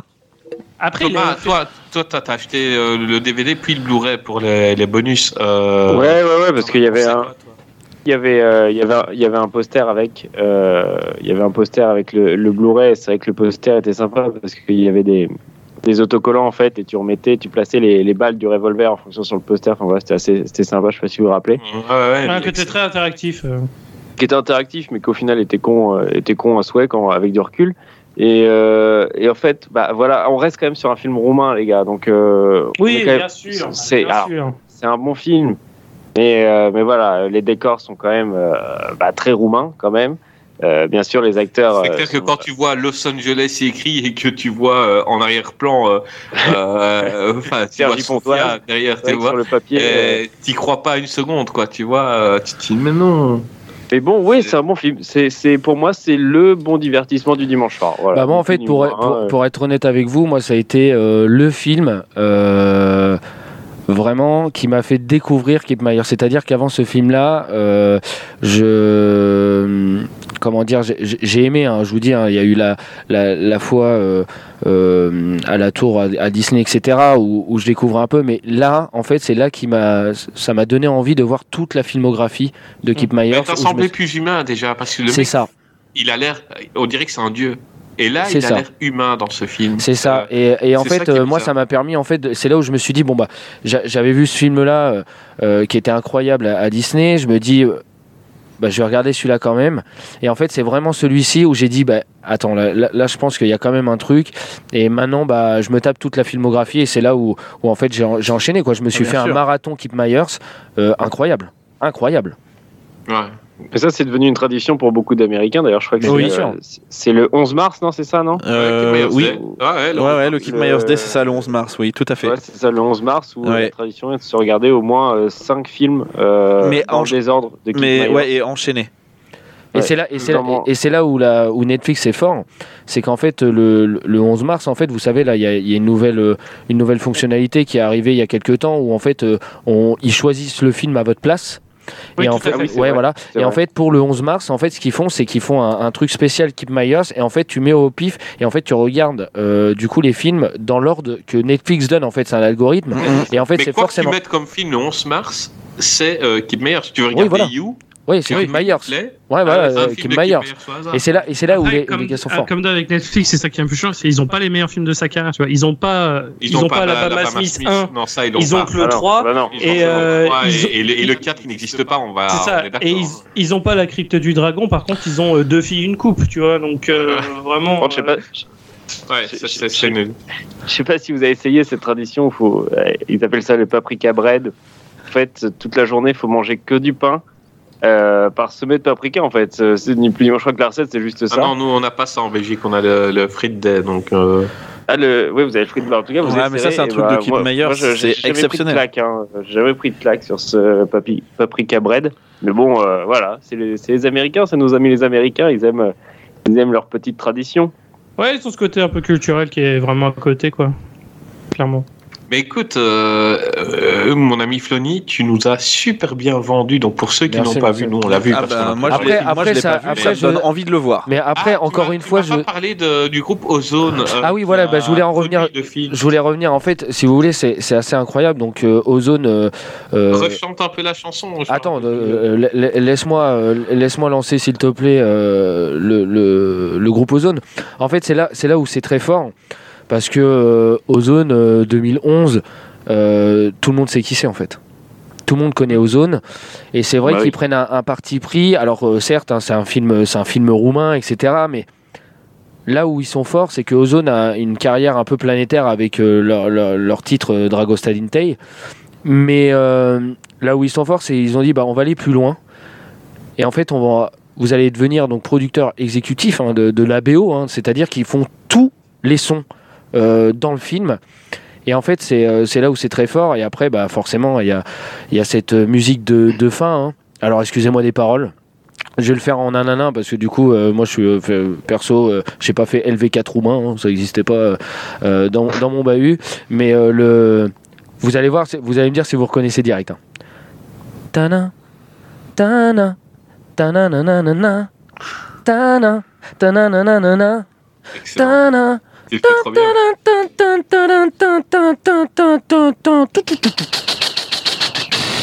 J'entends le, j'entends le solo d'accordéon. C'est euh, incroyable. Euh, c'est incroyable. Fou. Comme ça, c'est dingue. C'est fou. Non mais c'est ça. A... Et toutes les petites. Ouais. Enfin après, ça, ça reste du ozone. Hein. C'est ça, c'est ça. Euh, putain, ça déchire. Et après, moi, j'ai aimé. J'ai ai, ai aimé aussi euh, un peu le, le, running gag que dans chaque chanson de la de, de, du film, en fait, il y a forcément le allô? Et, et- et ça, en fait, moi, ça m'a fait, ça m'a fait gaulerie de ouf parce que, en Bah, fait, ils les mecs. rajouté. euh, Non, bah, mais c'est ça. fin. Donc, quand, Ouais, bah a- quand Kip Meyer a mis la bombe dans le téléphone du méchant. Ouais, grave. téléphone- Ouais, allô? Non, mais c'est c'est marrant. C'est un espèce de running gag tout au long Mais j'ai tellement envie de le voir. Non, mais mec, c'est Ah incroyable. C'est incroyable. vraiment, la tête du méchant qui explose. Allô. Allô. T'entends C'est euh, incroyable. L'autre. ouais, et, a et- explosé. Vraiment euh, incroyable. Et en, et fait, j'ai aimé ça et euh, et, euh, et du coup, ouais, voilà, en fait, il y a, il y a un réel suivi, il y a une vraie, il y a vraiment une, une direction artistique hein, choisie par Ozone. hein. C'est-à-dire qu'il y a un fil conducteur qui est le halo. Et euh, et en- non mais c'est ouf, tu vois, tu te dis mais les mecs avec ça, ils ont réussi de faire un truc de malade. Et euh, moi, ce que je regrette un peu, c'est qu'on va retenir le film. Mais on va pas assez retenir la BO et en fait dès qu'on parle d'Ozone, on parle forcément de Drago Stalintei, mais on ne parle oui, pas. Ils seront pas respectés. Hein. Non, mais Ils c'est seront ça. pas respectés. Mais Et après, crois je me pose faire deux ou trois films comme ça avant d'être euh, d'être connus, mais ils sont trop marqués par euh, leurs chansons. Ben, par c'est leur- ça, c'est ça. Et, euh, et du coup, Ça, euh, c'est- le problème avec plein de groupes, hein. c'est pas que. Non, eux, mais c'est ça, mais- j'ai envie de dire ça- continuera d'arriver. C'est même le problème des fois avec des acteurs qui sont euh, forcément affiliés à une image d'un d'un acteur et en fait on n'arrive pas à les bouger de là et on a beau les voir dans d'autres films mais non lui c'est tel Ça, tu penses tel à du. Bosch, tu l'imagines en slip. quoi. non mais c'est ça Euh, mais c'est Tu sais exactement pas ça le voir autrement. Quand D'ailleurs- tu es tu dis non. D'ailleurs, est-ce qu'on peut avoir euh, l'avis de Clégo sur Bienvenue à bord, s'il vous plaît? Les débats Non, mais- sont lancés. mais, mais du coup voilà moi, moi ce que j'ai aimé c'est ça c'est c'est un peu le bah en fait je vais dire que c'est un alors il y, en a ils vont dire ouais c'est le film de la maturité etc pour, pour rigoler mais moi j'ai envie de dire est-ce que c'est pas le film de l'audace? C'est de l'audace ou c'est- le gars qui t'a rendu un direct ou DVD hyper cool. bah, hyper Et cool qui repasse là, après au cinéma enfin ça, il je fallait oser. ouais. S'il fallait oser. Donc c'est. euh, il, il a joué dans des films de merde. Il était à une mauvaise période. Un jour, je crois que dans ce film-là, il n'était pas sous influence. Mm. Et il s'est dit, je vais redevenir Kip Myers. Et je vais le Exactement. montrer que même si un exactement tocard avec une caméra, euh, je vais lui montrer que je peux être excellent. Et ça a explosé tout. bien sûr Euh, le DVD, ils en ont vendu 274 millions, Ouais. ce qui est énorme pour un DVD. Et, euh, je, je crois que je crois que c'est un peu exagéré les chiffres, mais ils ont- Mais pas forcément, parce que je, vais, je vais dire une 14 chose. millions, c'est beaucoup. ouais. Je vais, je vais dire une chose. Je vais dire une chose dans, dans le dans le magazine euh, euh, brocante et euh, vide grenier.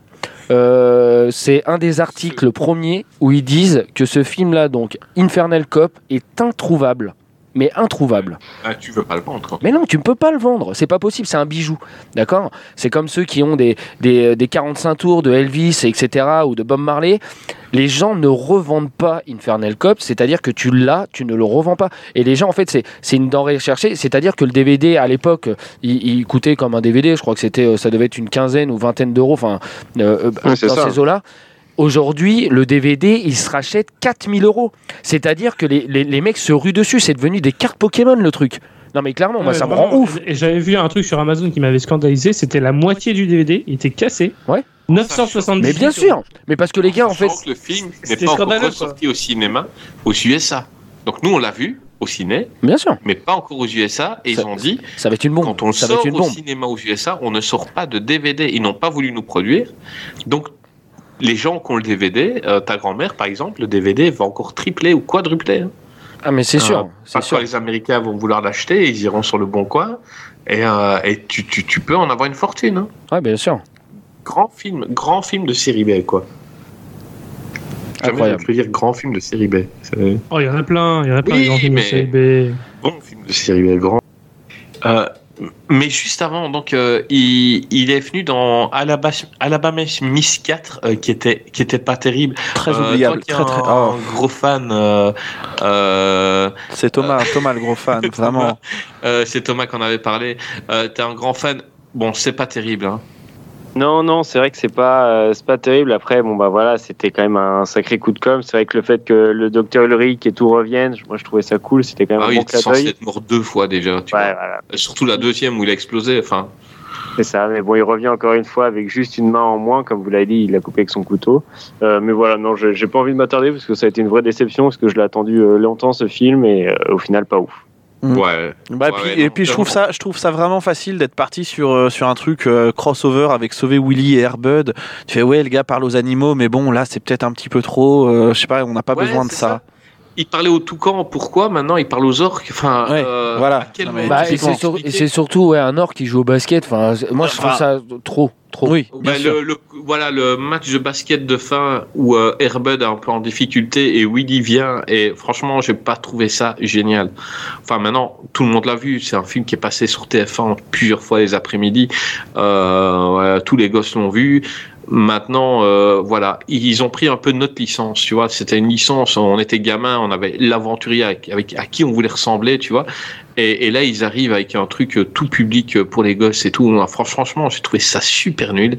Ouais. Euh, mais C'est vrai que par ceux qui contre- crachent, ceux qui crachent sur euh, Ghostbusters de 2016, vraiment, ils n'ont pas connu ce, Non, ce je crois viol pas, de l'enfant Ah ouais, c'est un, Oh un vrai viol, un vrai viol. Euh, voilà, non, c'est plus notre héros. C'est voilà, c'est devenu un film. C'est hyper commercial. Ils ont vendu énormément de figurines. hein, on est d'accord. Oui, Euh, bien bah sûr, oui, mais mais c'était normal. C'était de la com. Oui, C'était clairement de la com. Ça, Panini. euh, Voilà, non, mais c'est ça, le- mais il y a même. Je sais pas si vous vous souvenez, la mais. peluche où tu vois Willy avec Air- avec euh, Alabama Smith sur son dos qui tient Airbud sur ses épaules. Non, mais c'est trop loin. vendue partout. Mais bien sûr, mais moi, Euh, moi, moi, ce qui m'avait un peu gonflé à cette époque-là, c'est que du coup, le zoo de Beauval avait, euh, avait surfé sur la, sur la vague de, de ce film-là, avec euh, la vente de peluches dès l'entrée, avec des mascottes. euh, Enfin, ça allait trop loin. Ça allait trop loin pour ce que ah, c'était en fait. C'était trop. Ouais, c'était Ouais, devenu hyper cynique. Pour vraiment, ceux qui plus. à un simple téléfilm. Hein, euh, Oui, voilà, c'est ça. euh, C'était pas génial, génial. Mais, mais, Infernal Cop euh, a été vu par un grand réal qui s'appelle Quentin Tarantino. Ouais. ça c'est c'est ouf. Ouais. Et, et donc euh, là, on peut dire, on peut le dire, c'est le retour de, de, de Kip Meyers. hein. Euh, Donc euh, il est revenu dans Mac, Hum, euh, Mac euh, qui est sorti, euh, qui est sorti il y a trois mois seulement. Donc on va pas trop trop spoiler. Non, euh, Non, pas c'est fin. pas le but. Euh, donc euh, film qui est nommé euh, huit fois aux Oscars cette année, cette année hein, donc meilleur réalisateur, meilleur acteur, meilleur second rôle hein, euh, pour euh, pour euh, Brad Pitt encore qui, qui joue cette fois-ci un, un chat après la licorne. Mm, mm. Euh, on, on a Il s'est trollé tout seul. Il s'est trollé. C'est ouf. Il s'est trollé. non mais c'est l'autre qui a rigolé. Bah, personne n'a Mais rigolé. personne n'a C'est toi. rigolé. C'est toi qui Ah rigole. oui, J'ai vu Sony se retourner. Ah, mais ça veut pas dire j'ai rigolé, j'ai peut-être euh, pété. Tout simplement. Tout simplement, j'allais dire la une caisse. Euh, donc euh, voilà, meilleure photo, meilleure musique, c'est lui encore qui la chante. Hein, euh, c'est lui encore qui chante euh, la musique. Euh, meilleur costume, euh, incroyable. Euh, Qu'est-ce qu'on a Il a eu quoi comme euh, Meilleur me- montage. meilleur montage, mais ça. Et meilleur Ouais, décor. sonore, euh, on les a, trucs techniques quasiment. on a Ouais. tous été Enfin. voir le film euh, pour l'émission. Bien euh, sûr. donc Bien il vient à peine d'arriver chez nous. Hein. Oh, On a tous été voir le film. Le montage est excellent. Une Euh, claque. la photo, Une claque. Incroyable. Incroyable. Euh, mais moi, j'aimerais bien demander à, à Flony de Bien quoi sûr. parle le Mike. Bah, euh, Mac, en fait, euh, moi, j'attendais pas vraiment dans ce registre-là, mais moi, j'ai trouvé ça assez exceptionnel. Où en fait, jusqu'à présent, on était sur des films d'aventure, on a eu des, des, des films à l'eau rose, on a eu, euh, on a eu, euh, on a eu, bah, film de boule, hein, clairement. Ah oui, bah, on va pas se mentir. hein. Et là, on est vraiment sur euh, une Tarantine, quoi. Vraiment une Tarantine, c'est-à-dire quelque chose d'un peu euh, burlesque. Rien à voir avec le dessert. hein. Oh, D'accord. tu sors, tu sors. Tarantine. Ok. Je l'ai pas, une Tarantino. bon, Ah, tar- Tarantine. d'accord, ok. Bah, C'était vraiment de la merde. Et, euh, et non, et du coup, euh, on est vraiment sur un, un Tarantino, donc euh, beaucoup d'action, hein, toujours, mais l'humour. Et c'est là où moi, en fait, il m'a bluffé. c'est niveau humour, c'est assez incroyable. Euh, donc euh, pour vous pitcher euh, vite fait le film, hein, c'est euh, c'est euh, un gars. Euh, qui veut euh, qui veut monter dans le qui veut être euh, stand-upper en fait. Et en fait il va faire euh, de comédie club en comédie club etc et en fait on voit toute une espèce de mafia autour de ce de, de ce monde de comédie et en Et lui, fait il il y a- se doute de rien. mais il, il se doute de rien. Le mec arrive vraiment en mode, euh, euh, enfin dans le film hein, bien sûr, euh, il, il arrive en mode ouais, euh, euh, je vais gravir les échelons, je vais rencontrer des gens, ça va m'aider, etc. En fait, c'est un monde de pourriture. Les mecs, bon bah il y a des scènes de tuerie assez exceptionnelles Ouais, qui se passent. euh, c'est je prends- chaud. je prends notamment à Bo- à- quand il est euh, quand il est sur les routes Broadway, qui rentre dans le premier café théâtre euh, où, euh, Ah, où l'intérieur tout en velours là. Putain, Mais non, non, mais spoil pas, t'es ouf. Oui, pardon, excusez-moi. Spoil pas trop, non. mais Ouais. c'est ouf. Ouais, non, Cette scène-là est excuse-moi. folle. Je- peux la dire parce qu'elle est au début, donc euh, voilà, ça ne dit rien sur la fin, mais il peut l'expliquer. Oui, voilà, après je peux Oui, juste oui, expliquer oui, vite bien fait. sûr. Pardon, excusez-moi.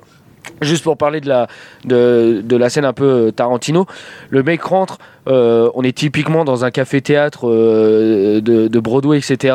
Tout étant, euh, et c'est là où, enfin c'est un génie, mais bon bref, en velours blanc.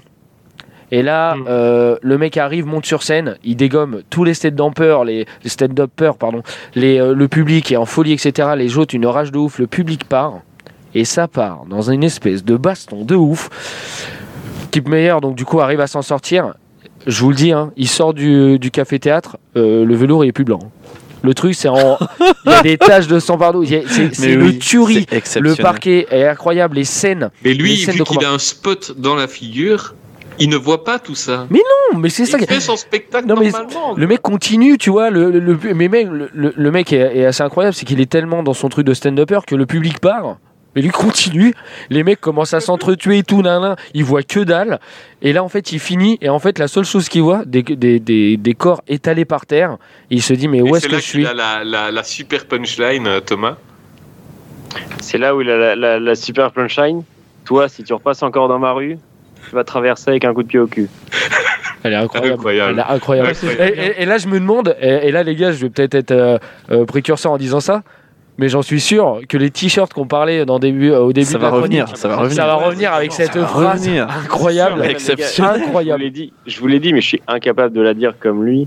Euh, Enfin, déjà, déjà l'avantage de Kip Meyer, c'est que c'est qu'il fait aussi ses doublages en français. Du coup, les voix sont quand même assez sympas. Oui, quand tu mais vois- oui, quand tu bah, il est films suisse en même temps, c'est normal. En plus, avec son petit accent suisse, ça y met un charme. Oui, c'est ça. Ce qui est dingue, hein, d'ailleurs, parce qu'il a improvisé la plupart des lignes en français, et le méchant, lui, en français, était doublé par Jean-Marie Bigard. Et du coup, Ouais. t'as ce côté méta, où t'as des humoristes qui ont doublé les personnages d'humoristes dans le Non, film. mais c'est ça, et Ouais. c'est incroyable. Et du coup, t'as Et là- Adams qui se fait tronçonner. Ouais, bah, c'est incroyable. Et, et Gad Elmaleh qui accepte de jouer le rôle de celui qui pique les vannes à tout le monde. Moi, je trouve que c'est un. un Bah, Il y a une autodérision de ouf. euh, voilà, Il y a une autodérision de ouf. euh, Et Thomas Sisley qui est littéralement en train de sucer Jerry Seinfeld. Enfin, vraiment. Oh euh, non Tu C'est pas Seinfeld, tu vois, mais tu comprends que c'est lui. Mais bien sûr. Et Oui, oui, oui. C'est pas et montré, mais on le comprend, Ouais, Et, c'est insinué, quoi. Un peu au coin de la lèvre. Et Ouais, que tu- comprends que c'est Seinfeld, quoi. Euh, moi, je trouve que voilà, c'est de là. Et, moi, et, et moi, donc euh, pour revenir juste vite fait sur ça, euh, l'aspect comique de Kip Myers qu'on n'avait pas encore. Bah, en fait, moi, je l'ai redécouvert encore. C'est une autre facette de son jeu qui est juste incroyable. un sans rire total. Bah, Il a alors- un rythme dans les dialogues. c'est ça, mais c'est- de partout. Enfin, Et, et le mec a un rire communicatif, son rire qu'on avait très peu entendu. Le mec a un rire communicatif de l'autre monde. Enfin, moi, j'ai, euh, j'ai, euh, j'ai sur, j'ai suradoré quoi. Mais vraiment, enfin vraiment, moi je le conseille après vraiment. Le rire de Christophe Lambert, c'est peut-être mon deuxième rire préféré. de- C'est vrai, le- Bien sûr, bien sûr, mais bien sûr. Ouais, bah, Moi, ça me Florent, ferait- Florent le connaît par cœur et limite trop, trop bien. Ah, putain, Hein, tu- non, non, tu- tu me gênes, tu me gênes, attends. le. Non, mais tu Attends, non, mais- J'adore. Putain, mais putain, c'est trop bien. Moi, je, je- Ah, je- non, mais je sais, je sais les émotions que ça procure. Non, mais on s'y croyait, hein. mais je l'entends, je l'entends. j'adorerais qu'il me le refasse. Je ferme les yeux, c'était équipe meilleure, ça. Attends, je vais. Attends, Attends, bah, je le vais- refaire, juste, je- juste je entendre parce que c'est incroyable. Moi, La, la le, poésie, euh, le moment où il fait ça, quand il tombe sur le cadavre de Kurt Russell et qu'il croit que c'est pour rire Non, et c'est fait incroyable. ce rire, Ah ouais, il c'est mort de rire. Au cinéma, on était écroulés. Bah, moi, non, j'étais- Je veux dire, euh, pas trop spoiler non plus. Non, non, non, non. Après, Ouais, après, voilà, je pense qu'il faut pas Parle aller quand même de Kurt. Russell direct, Ouais, voilà, euh, c'est ça. je- doucement. Mais c'est Voilà. début du film, c'est début du Ouais, film. dans la le grand méchant, mais quand même déjà. Voilà, le, le voilà. grand méchant, il y a personne qui peut se douter. C'est un des plus grands acteurs du monde et personne peut se douter que c'est lui, quoi. Euh, Thomas, t'as aimé ce film? Moi, j'ai vraiment aimé ce film. J'ai j'ai envie de j'ai envie de croire à l'Oscar. Euh, je me dis que ça serait une si belle une si belle conclusion de, de entre guillemets de carrière, même si on pense qu'il a encore euh, un petit Moi, peu Là, il est relancé. Il est relancé. Avec ce film, il est relancé. peu, mais après on, on pourra plus le voir, on pourra plus le voir dans, dans, dans ce qu'on l'a déjà vu, dans la dans ce qu'on l'a aimé dans les dans l'action ou autre. Je pense que là, ça rôles peut-être un peu plus calmes, un peu euh, Oui, un sûr. peu à la Robert De Niro euh, qui fait les nounous maintenant euh, pour des enfants par exemple ou des comédies romantiques, des choses comme ça. Et voilà, j'aimerais qu'il y ait un petit Oscar pour lui parce que ça me ferait plaisir. Puis comme vous l'avez Il dit, le il a des- il y a mérite. des vrais punchlines. Il voilà, le mérite, quand, il le mérite. Bien sûr. quand il, quand il dit à Kurt Russell, euh, comment il lui dit, il lui dit ah, euh, si les cons faisaient du gaz, euh, essaie de pas faire d'étincelles, enfin tu vois des choses comme ça. Vraiment, il est très bon, il est très, il est très bon à ce niveau-là. Ouais, non, mais c'est sûr. euh, les punchlines et sont ouais, incroyables. C'était un plaisir, c'était un plaisir de le retrouver de nos jours.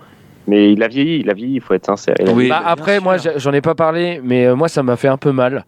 Parce que là, en fait, j'ai vraiment vu un coup de vieux où le mec était un peu, euh, un peu éternel, etc. On dit, ouais, oui, c'est. bien Voilà. sûr, mais Tu vois ce c'est que je veux normal, dire? Mais c'est normal, c'est normal. Mais après, Ouais, tu mais sais, voilà, ça fait toujours quelque chose. de drogue. euh, Quand il se met voilà, torse nu, il qu'il est euh, baraque, dégueulasse. quoi. Ouais, bien Il sûr. est toujours baraque. Mais après, il est toujours baraque. Le mec, le mec il s'entretient. vieux, quoi. Ouais, voilà, c'est ça. Tu sais, les cheveux blonds, le, Il y a moyen, il les, cheveux blancs. Après, je sais pas si vous avez vu, mais on entrevoit sa, on entrevoit sa couche. Euh, à travers son pantalon, enfin, c'est des trucs comme ça où si t'as un œil un peu aguerri, le- ça mais brise ça le- brise le mythe. Mais ça n'empêche que ça reste, ça reste euh, euh, l'acteur qu'on aime, ça reste du Kip Myers. Ça, voilà. Après, il y a les cheveux blancs, il y a comme on dit la couche, mais après le mec reste baraque, tu vois. Le mec euh, ne. Bah oui, évidemment. Ah, moi, évidemment. moi j'aimerais bien. j'ai- J'ai j'ai 30 ans de moins que lui, j'aimerais bien avoir le même corps. quoi. Mais c'est clair. Et puis le mec, il se bat avec sa canne. Enfin, non, non, Ah, il assume 30 ans de moins son âge dans le film. hein, euh, vraiment, euh. J'aurais dit plus. Ah, euh, t'es si vieux. J'aurais dit moins, j'aurais dit moins. J'aurais, j'aurais dit peut-être 5 ans d'écart, mais bon, euh, voilà. c'est- je rigole, Chris, c'est bon, c'est la bah, écoutez, je crois qu'on a fait le tour de Kip Myers. Je voulais juste Ouais. rappeler l'anecdote euh, que Spielberg raconte souvent sur lui, euh, qui, est, euh, qui est incroyable. Donc, euh, donc Spielberg tournait un film avec lui, hein, euh, euh, The Wall, euh, à Rome. Et, et un jour, ils apprennent qu'il y a le pape qui va s'exprimer devant tout le monde. Et, Ah oui. et donc Spielberg dit à, à Kip, viens, on va voir le pape, j'en rêve. Donc euh, il y a une foule avec un million de personnes. Et, et ils arrivent tous les deux. Et le pape, il sort et directement, il remarque Kip Meyers, quoi. Et il dit, Kip, viens à côté de moi, tu vois. Et Donc, euh, Kip, est, Kip est monté à côté du pape. Et, et à un moment, Spielberg, euh, Spielberg raconte toujours l'anecdote où une petite vieille lui dit euh, euh, C'est qui l'homme en blanc à côté de Kip Myers c'est incroyable. Et ça, explique à peu près vraiment La- l'aura qu'a ce mec. C'est ça, et, et même l'audace du mec, hein. Parce que t'en parles pas, mais le mec arrive quand même devant le pape, d'accord? On est quand même devant une entité euh, euh, clairement du Vatican et du monde entier, et le mec le regarde et, euh, et sort, oh, ça va, et le pape, oh? Enfin, un truc comme ça, tu vois. Et le mec, le pape, mort de rire, genre en deux, le pape, tu vois. Et tu te dis, mais frère, comment tu peux oser, tu vois Enfin, t'es devant une, une, une grandeur euh, euh, internationale. Le mec, ouais, je- euh, salut, le pape, oh, ça va? Et, et là, le mec part en, le pape part en barre de rire, genre plié. Enfin, moi, je trouve ça extraordinaire. Je trouve ça extraordinaire. Ouais. Il a un côté Non, très humain parce que quand il avait vu la reine d'Angleterre pour la première fois et qu'il l'avait checké, ah, vraiment à ce moment-là, tu t'es dit, Il lui, putain, a ça sent les la- fesses. Il lui, ça- en partant, il lui touche. Oui, c'est ça, il lui claque en plus les fesses. Non, mais c'est ça, genre, et même bon, là, tu vois, rigole, tu vois. les petites sœurs. Et puis au final, euh, en fait, il y avait le côté hyper humain. Mais euh, c'est ça, qui- qui humain, et tu vois, les, les, les Et gens. la reine n'a rien dit. Elle a, Mais non, mais elle a ri, rigolé, elle a même ri. Et c'est ça qui est ouf, c'est que le mec avec des mecs, avec des gens comme ça super, euh, tu sais, droits dans leur dans leur image, etc. Le mec peut les faire euh, vriller en deux deux parce que du coup il va sortir la, petite vanne, le, petit geste, la petite main au cul qui fait Ah que.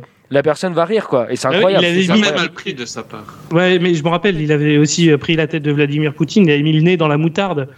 Et à ce moment-là, tu te dis, mais non, mais c'est pas possible, ça, va être la merde. Et en fait, non, pas non, du pas tout. du tout. Vladimir, il a rigolé, ils se sont fait une photo euh, avec un autre. Et, du coup, juste, juste pour aller un, peu plus loin dans, ce, dans, dans- dans Vladimir, hein, le, le truc c'est qu'il avait été interviewé. Vladimir, euh, non, peut-être pas dans Vladimir, mais dans, l'anecdote de Vladimir. rumeurs, Non, non, non, non. Mais il avait, il, il avait, il y avait une interview sur ça et les gens en fait étaient un peu euh, subjugués en disant, mais Vladimir, enfin, on connaît un peu votre, votre statut et pourquoi vous avez rien dit et pourquoi vous avez ri surtout quoi. Il a dit, mais qui a déjà osé me faire ça? Qui a déjà osé me faire ça? Et en À fait, part Alabama Smith. Ouais, bah non, mais- mais- et, et- et le gars, en fait, si tu veux, il a dit, bah en fait, moi j'étais surpris. Et en fait, j'ai trouvé que le mec avait euh, une audace assez incroyable. Et en fait, bah, on s'est regardé. Il y a nos regards qui se sont croisés. En fait, on a explosé de rire, quoi. Et c'est ça où c'est fort, en fait? C'est très fort. Mm. Moi, moi, moi, je pense, j'aimerais bien que vous me disiez rapidement ce que vous en pensez, mais c'est vrai que la plupart des Américains aujourd'hui, dans les intentions de vote, se disent, bah voilà, c'est vrai que 2025, euh, on verrait bien, euh, on verrait bien, euh, bah, finalement Bernard, euh, Bernard Bouloche à la tête, euh, à la tête des États-Unis. Euh, 2024, par contre. Ouais, C'est ouais, non, mais- c'est- C'est c'est Il y a des- 2024, Il y a c'est 2024, des, pour des moi. sondages qu'il annonce euh, en, en- au deuxième tour contre The Rock. Euh, Bah oui.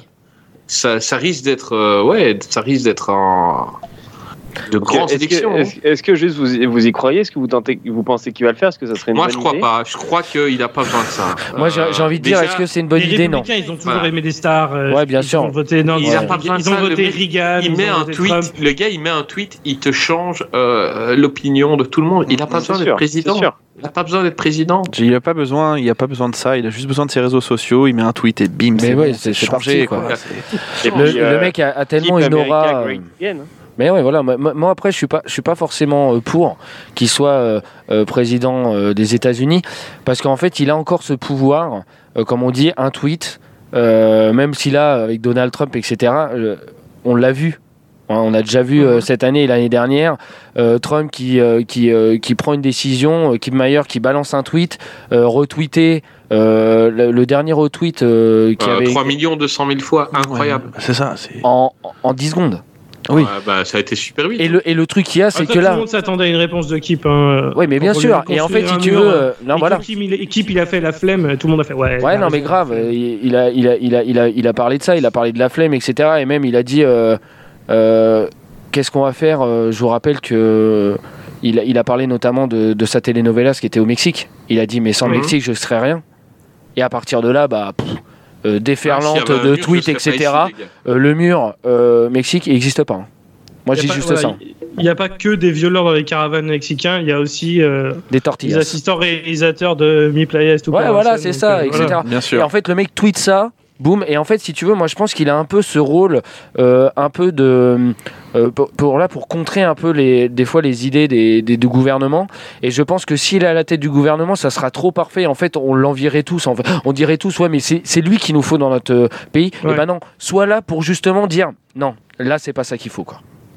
Tu vois C'est clair. Tiens. Ben, moi, j'ai j'ai surkiffé euh, son tweet euh, de- d'il y a 2-3 jours. Donc, euh, euh, le président américain était, euh, opéré du. Enfin, il a reçu une coloscopie. Euh, et il a tweeté. Euh, Cool, on va encore être gouverné pendant une heure et demie par un trou du cul. Et moi, j'ai trouvé ça super drôle de sa part. Mais quoi. c'était super drôle. Il a dit osé, encore. Osé. Il a dit, il a dit, j'ai fait énormément de films, mais c'est le premier film de merde que je vois, quoi. J'ai trouvé ça énorme. Ouais. J'ai trouvé ça énorme.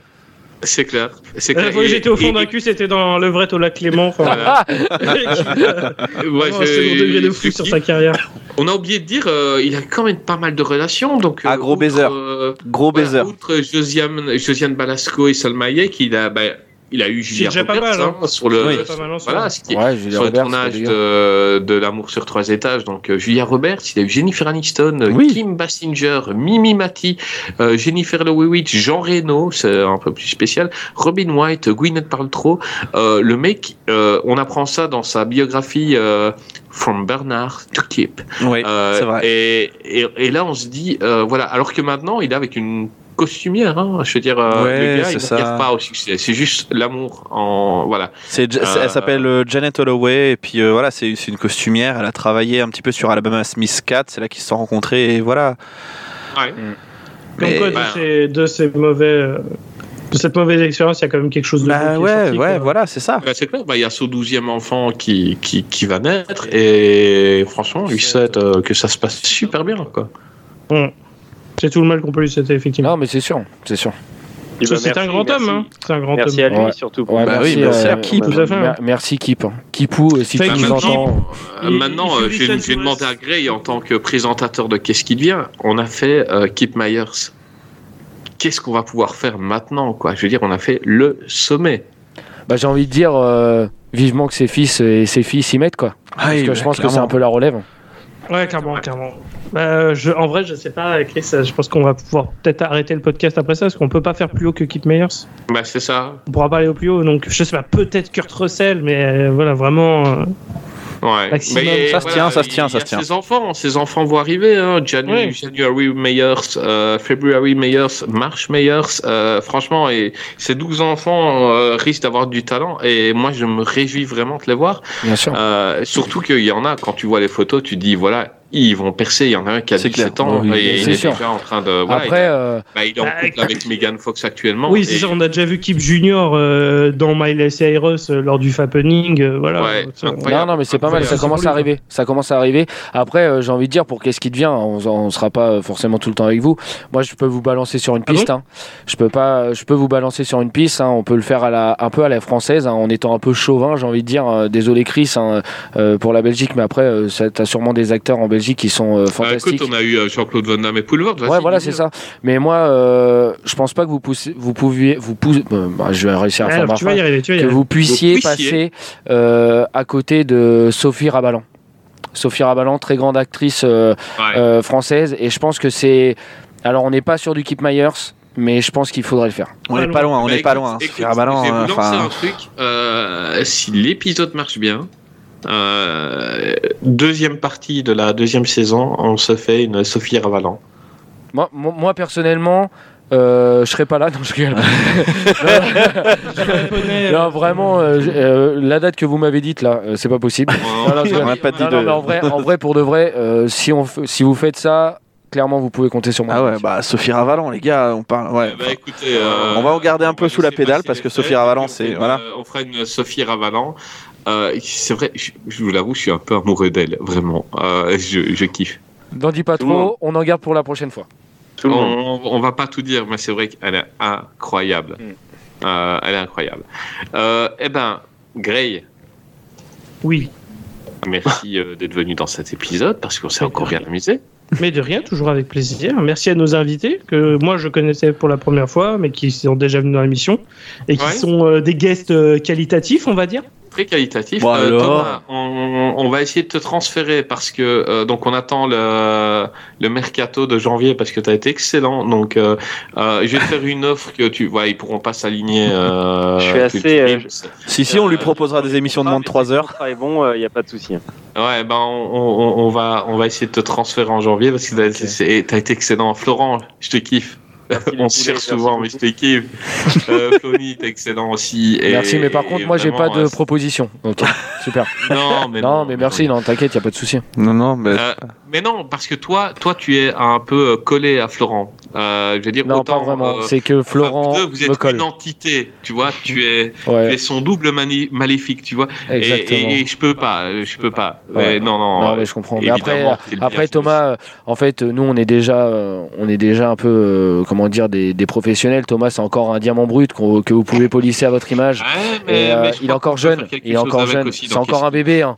Donc vous pouvez faire quelque que chose, je comprends. adorait polir Thomas, donc c'est On a Non, c'est, je crois que c'est sa copine qui aime me polir. Enfin, c'est un truc dans le délire. hein. De toute façon, Enfin, c'est- c'est comme ça. Enfin, on ça se prête mutuellement les. Enfin, voilà. on, on aime se polir, on aime se polir. On aime se polir. C'est- Bah, j'ai, j'ai envie de dire, euh, polissons-nous quoi. Polissons, polissons. Bon, bah, bo- Bah, c'est ce qu'il dit à c'est la le mot de la fin. C'est le mot de la fin, Et, polissons-nous. et- C'est et qu'il surtout, bah, polissons-nous. Ouais, film, ouais, c'est ça. bon, Le film qui claque, euh, polissons-nous. Ouais, c'est ça. Euh, ouais. Franchement. En tout cas, merci, euh, merci les gars. C'était Ouais, euh, en tout c'était cas, un merci, merci un de, vrai plaisir. ouais, de nous avoir permis aussi de parler Ouais, de enfin, Myers parce que. C'est eux qui ont piraté nos ondes. Hein. Oui, Ouais, aussi. c'est vrai, faut pas oublier, mais moi ça a, été, trois, euh, ça a été un vrai plaisir. hein. C'était la première fois que je vous rencontrais, les gars, et euh, franchement, euh, euh, de rencontrer des gens qui sont aussi assidus que nous euh, dans la préparation de chroniques, etc., moi j'ai trouvé ça vraiment super intéressant. Alors je sais pas si C'est avec des professionnels. Non, non, mais je sais pas si c'est un avantage, enfin, c'est une qualité, du coup, pour vous de, de travailler comme nous. Mais, euh, mais en tout cas, c'était euh, c'était vraiment cool de, de se retrouver, quoi. Ah, bah, dire qu'on travaille pas vraiment, c'est c'est avant tout du plaisir. Ah, Et on Bah, donc on a, on aura un épisode de prévu donc euh, sur qui euh, Sophie Ravalan. Sophie Sophie Ravalan. Ravalan. Sophie Ravalan. Euh, donc on aura un épisode sur Sophie Ravalan euh, aux alentours du mois de mars par là. On va Ouais, laisser je passer pense, les ouais. fêtes, Ouais, je deux, pense. trois épisodes. Euh, ok. Euh... oh, J'ai déjà bla- plein de vannes sur son nom de famille. Quoi. Euh... voilà. On va, on va bien s'amuser. Bah, les gars, un grand merci à vous tous. Ben, Merci à vous, merci à vous, les gars. Eh ben, je vais dire moi, euh, je vais dire moi mon truc, et puis toi tu diras, je vais dire ton truc, tu diras le mien, hein, Florent. Non, Euh, merci de nous avoir suivis dans cet épisode de Cult Rims. ben voilà, c'est tout, c'est fini. Il a, il.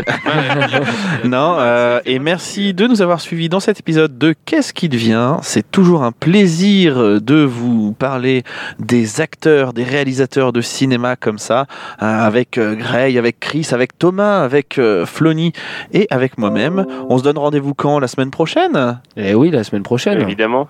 Voilà, Ah pour oui. un nouvel épisode de Culture Ims. Et, et, euh, n'oubliez pas. de- Qu'est-ce qui vient aussi hein Oh, ouais, peut-être aussi. Ouais, euh, si peut-être, peut-être. Non, pas vraiment. Non, pas, tout, pas ouf. Et, euh, et la- surtout, culturez-vous. Bah non, j'ai envie Non. de dire. Et, et, su- et, su- et surtout, bah, polissez-vous. On va laisser là-dessus à trois, on le dit tous ensemble. Voilà. Et surtout, Polissez-vous